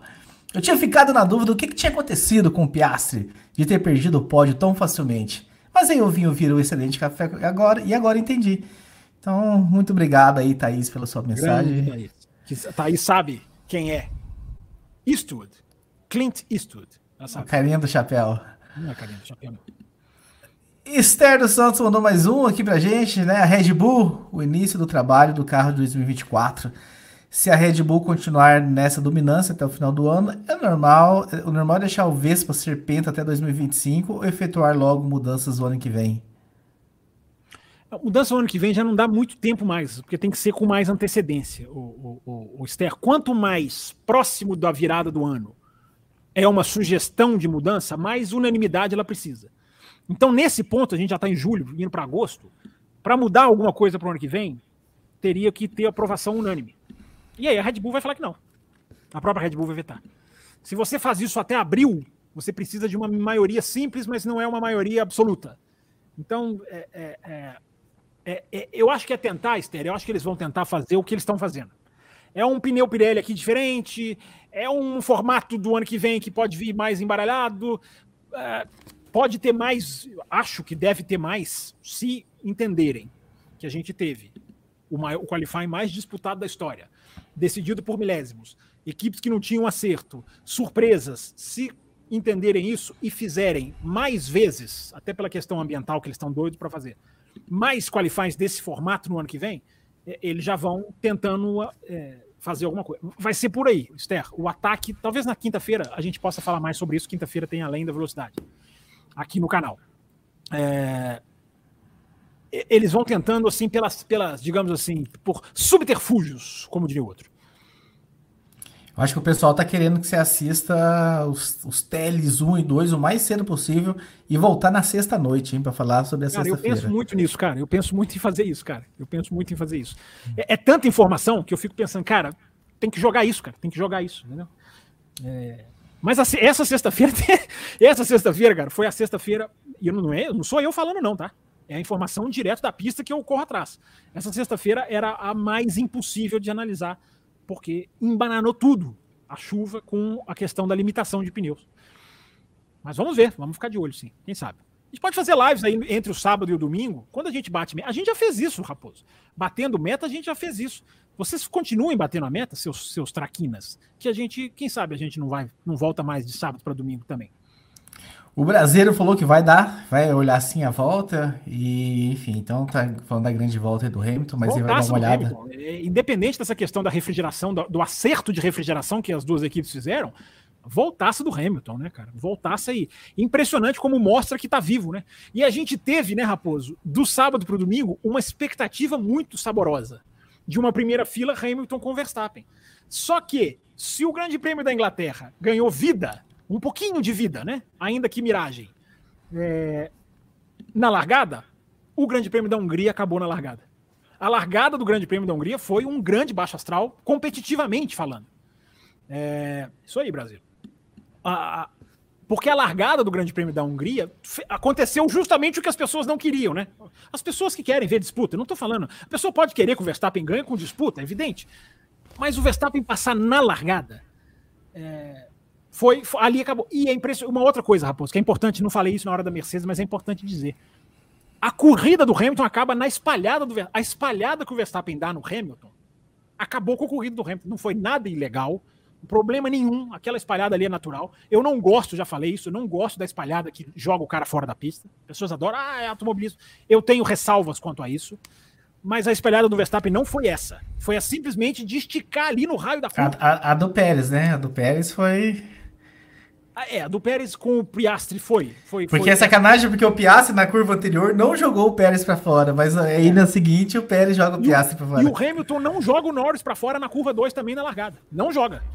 Agora, o que o Verstappen. Só para só só pra finalizar o raciocínio. O que o Verstappen faz com o Hamilton na largada, que eu vou dizer de novo, é, é legalíssimo. Uh, põe as McLaren na frente do Hamilton e ali acaba a corrida do Hamilton.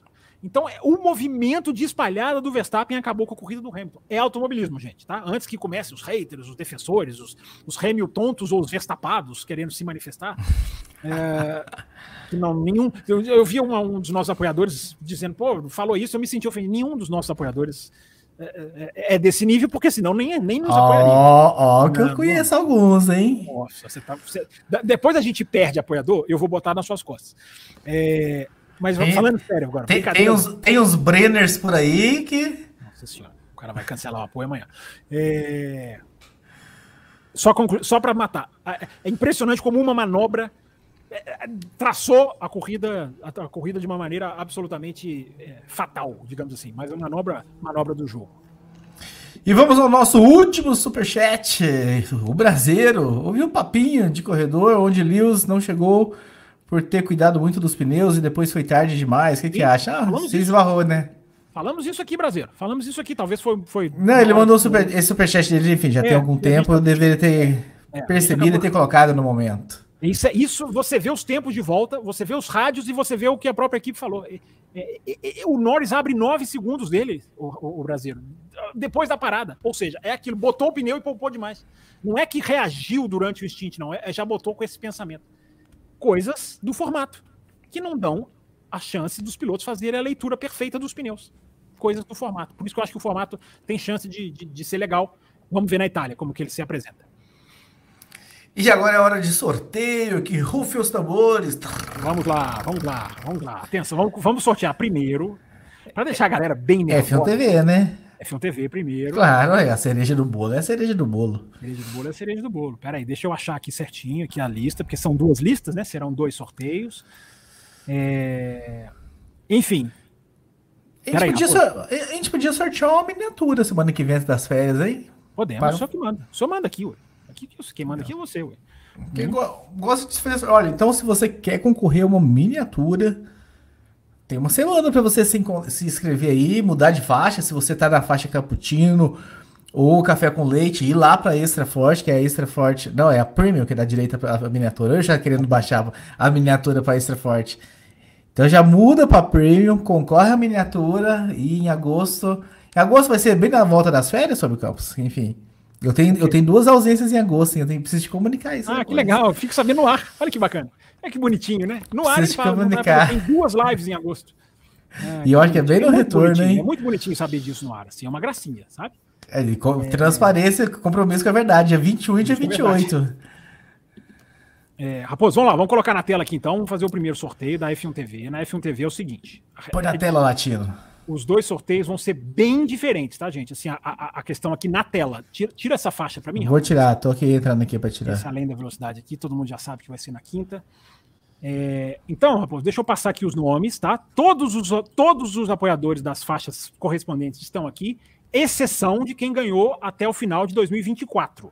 Então, tem gente aqui que ganhou até o final de 2023 que está na lista. E se ganhar, vai ter a sua, a sua assinatura prorrogada para. Tá dando para ver direitinho, Raposo? Porque agora eu tô cego aqui, tá? Ah, se você puder dar um zoomzinho lá, dar um, aquele Ctrl mais, o famoso Ctrl mais, acho que ajudaria. Oh, obrigado, peraí. Então, olha, melhorou? Atenção. Melhorou, melhorou, tá ótimo agora, tá bom, tá bom. Bom agora, né? Então, passando de novo, porque na hora que eu fizer do sorteio do ingresso, essa lista aqui vai estar tá uma, vai estar tá gigantesca. Porque tem a questão da fidelidade, que a gente sempre explicou aqui, né? e as pessoas que vão concorrer ao ingresso terão mais números, as que estão, mais, as que estão apoiando há mais tempo na faixa. Mas a gente não ia fazer o do F1 TV primeiro? Esse é o DF1 TV, pois é, essa lista é DF1 TV. É... Posso soltar? Vambora? Pode fazer? E por que, que tem uma linha em branco no meio? Ah, não, a questão apenas de, da minha, da minha, do agrupamento aqui dos nomes. Posso, tá. posso eliminá-la se você assim quiser.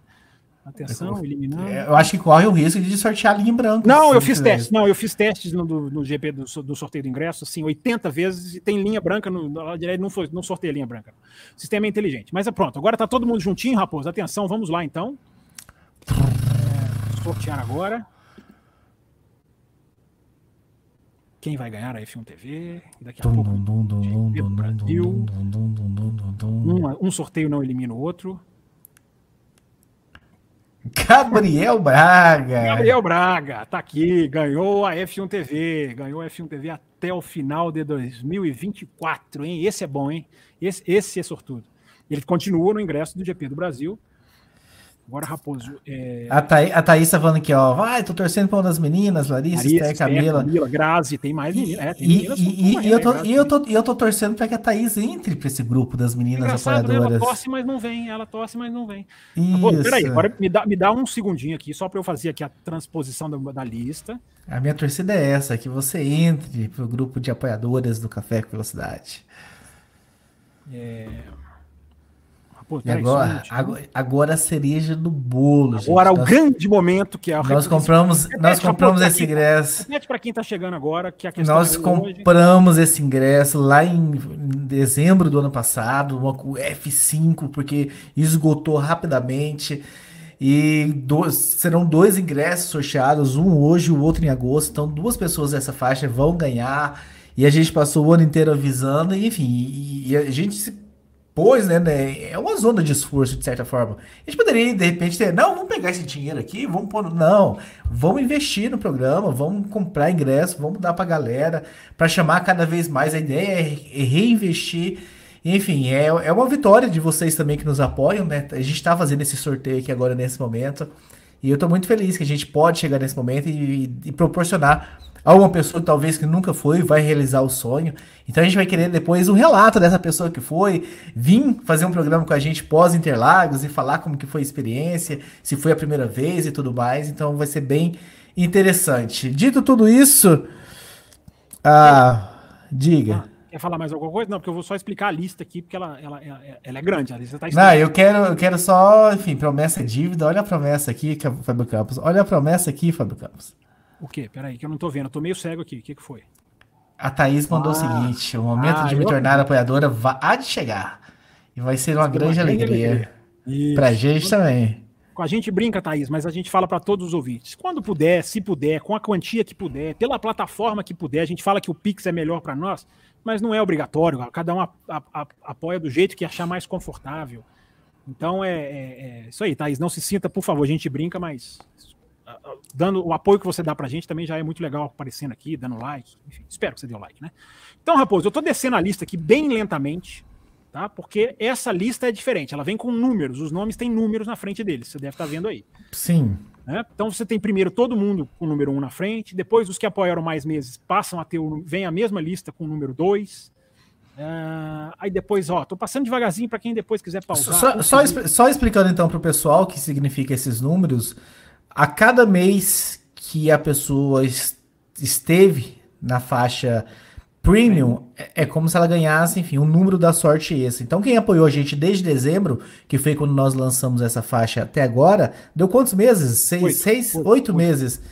Então vai ter oito vezes o nome dela, porque ela tá oito meses apoiando a gente nessa faixa.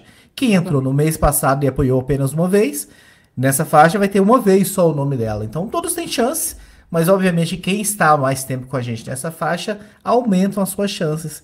Mas é aleatório, é aleatório, nada, enfim, evita, nada impede que uma pessoa que tem apenas um nome aí ganhe. Porque é, é, é, de, é democrático. É, exatamente. Inclusive, eles estão nessa ordem embaralhada justamente para embaralhar. Porque podia colocar todo mundo agrupado. É, é, fulano, 1, 2, 3, 4, 5, 6, 7. Ciclano, 1, 2, 3. Não, é, dessa forma aqui, mas eu fiz vários testes, várias simulações dessa forma que caiu gente de tudo quanto é lado, caiu várias opções, então vamos fazer, né, Raposo? Vamos fazer. Enfim, você como você correu, como você correu aí lentamente a lista, depois se alguém quiser conferir, é só pausar o vídeo no YouTube e vai conseguir conferir aí tudo, enfim. É, Mas, essa, enfim, essa, essa lista foi passada durante a tarde lá no grupo, por isso que eu falo, gente, quem é apoiador prêmio, é importante estar no grupo prêmio, porque lá a gente define coisas, a gente consulta quem quer participar, então é importante estar no grupo WhatsApp só, só do prêmio, que é um grupo muito legal. Então, dividir essa lista com todo mundo lá hoje. Enfim, Raposo. Vamos lá, vamos lá. Eu tô, eu tô nervoso. Eu tô nervoso. Eu confesso para você. É... Posso Manda clicar? Ver. Clica. Então vamos lá. Se sortear a linha em branco, hein? Aí a gente sorteia de novo. Então a linha em branco vai pro GP do Brasil. Atenção. O ingresso é de quem? É de quem? É de quem? Francisco, Francisco Lenete. Francisco Lenete, 3, tá vendo? Ganhou o númerozinho 3 dele aqui.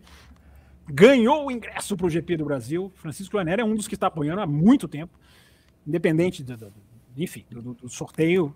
Ele é... não tá aí, né? Eu vou comunicar ele aqui no. Não comunica, não. Comunica, não. Vamos ver que se ele vem Isso, vai que ele não vier, se ele não vier, a gente sorteia dois de novo. Ah, garoto, tô brincando com você, né? Tô brincando com você. Enfim, Raposo, tá aí, tá feito o sorteio. Confesso que eu tava nervoso, viu? Tava nervoso. E vou ficar de novo, porque tem mais, se você não ganhou, tem mais um sorteio em agosto e a gente vai fazer para você ir ao Grande Prêmio do Brasil junto com o Francisco Laner. Por que não? Ora. E eu tô vendo aqui que o DDD dele é 11, então pode ser um que vai ter pouco problema, pai. Não sei se está em São Paulo, Ah, capital, legal. mas 11 é da região. É na região. então né? esse esse vai ter poucos problemas aí de se organizar, enfim, com logística e tudo mais para chegar lá, do que se fosse um outro DDD. Pessoal, tem mais um ingresso em agosto. Se você se empolgou em ver o sorteio acontecendo, em agosto tem outro sorteio. Então é a hora de você, talvez, se você já é apoiador, pensar nessa migração para que você possa concorrer. E se você nem é apoiador, mas enfim, quer ganhar esse ingresso, concorrer, não tem mais ingressos à venda, vamos lembrar disso. Se você, ah, eu vou comprar, não tem, não existe mais ingressos à venda, então é a sua chance. Em agosto a gente vai ter outro sorteio e é a sua chance de concorrer. Dito isso, Fábio Campos, quinta-feira tem Além da Velocidade para, enfim, abordar mais assuntos. Eu espero que você, enfim, venha de- talvez na sexta ou no sábado com uma live extra aí. Para que Talvez, os nossos. talvez depois do além, pra turma da madrugada que adora. Não, eu não gosto de duas no mesmo dia. Ah, né? eu, acho de eu acho que você devia apoiar, ah, explorar mais dias separados. Enfim, até o YouTube ia gostar mais de você se Ou você seja, fizesse em dias separados. Ele fala que não vai vir em agosto e, dá, e para mim ele fala que eu tenho que fazer mais dias. É, é, vejam como as coisas são aqui. Até quinta pra- ou até daqui a pouco, para quem é. Apoiador. vo- você que é apoiador das faixas Cappuccino, Extra Forte e Premium, daqui 5 minutos, mais ou menos, a gente já tá mandando o link lá naquele grupo, aquele grupo que ninguém consegue mandar mensagem, que é só pra divulgar esse link mesmo. Entrem e venham participar ao vivo com a gente. Samuel, coloca, pega logo a água lá que a gente já vai te mandar o link também pra você entrar. Um abraço a todos, espero que vocês tenham gostado do programa de hoje. Eu gostei muito. A gente se vê então, eu com vocês na próxima segunda e vocês com o Fábio Campos na próxima quinta-feira. Tchau!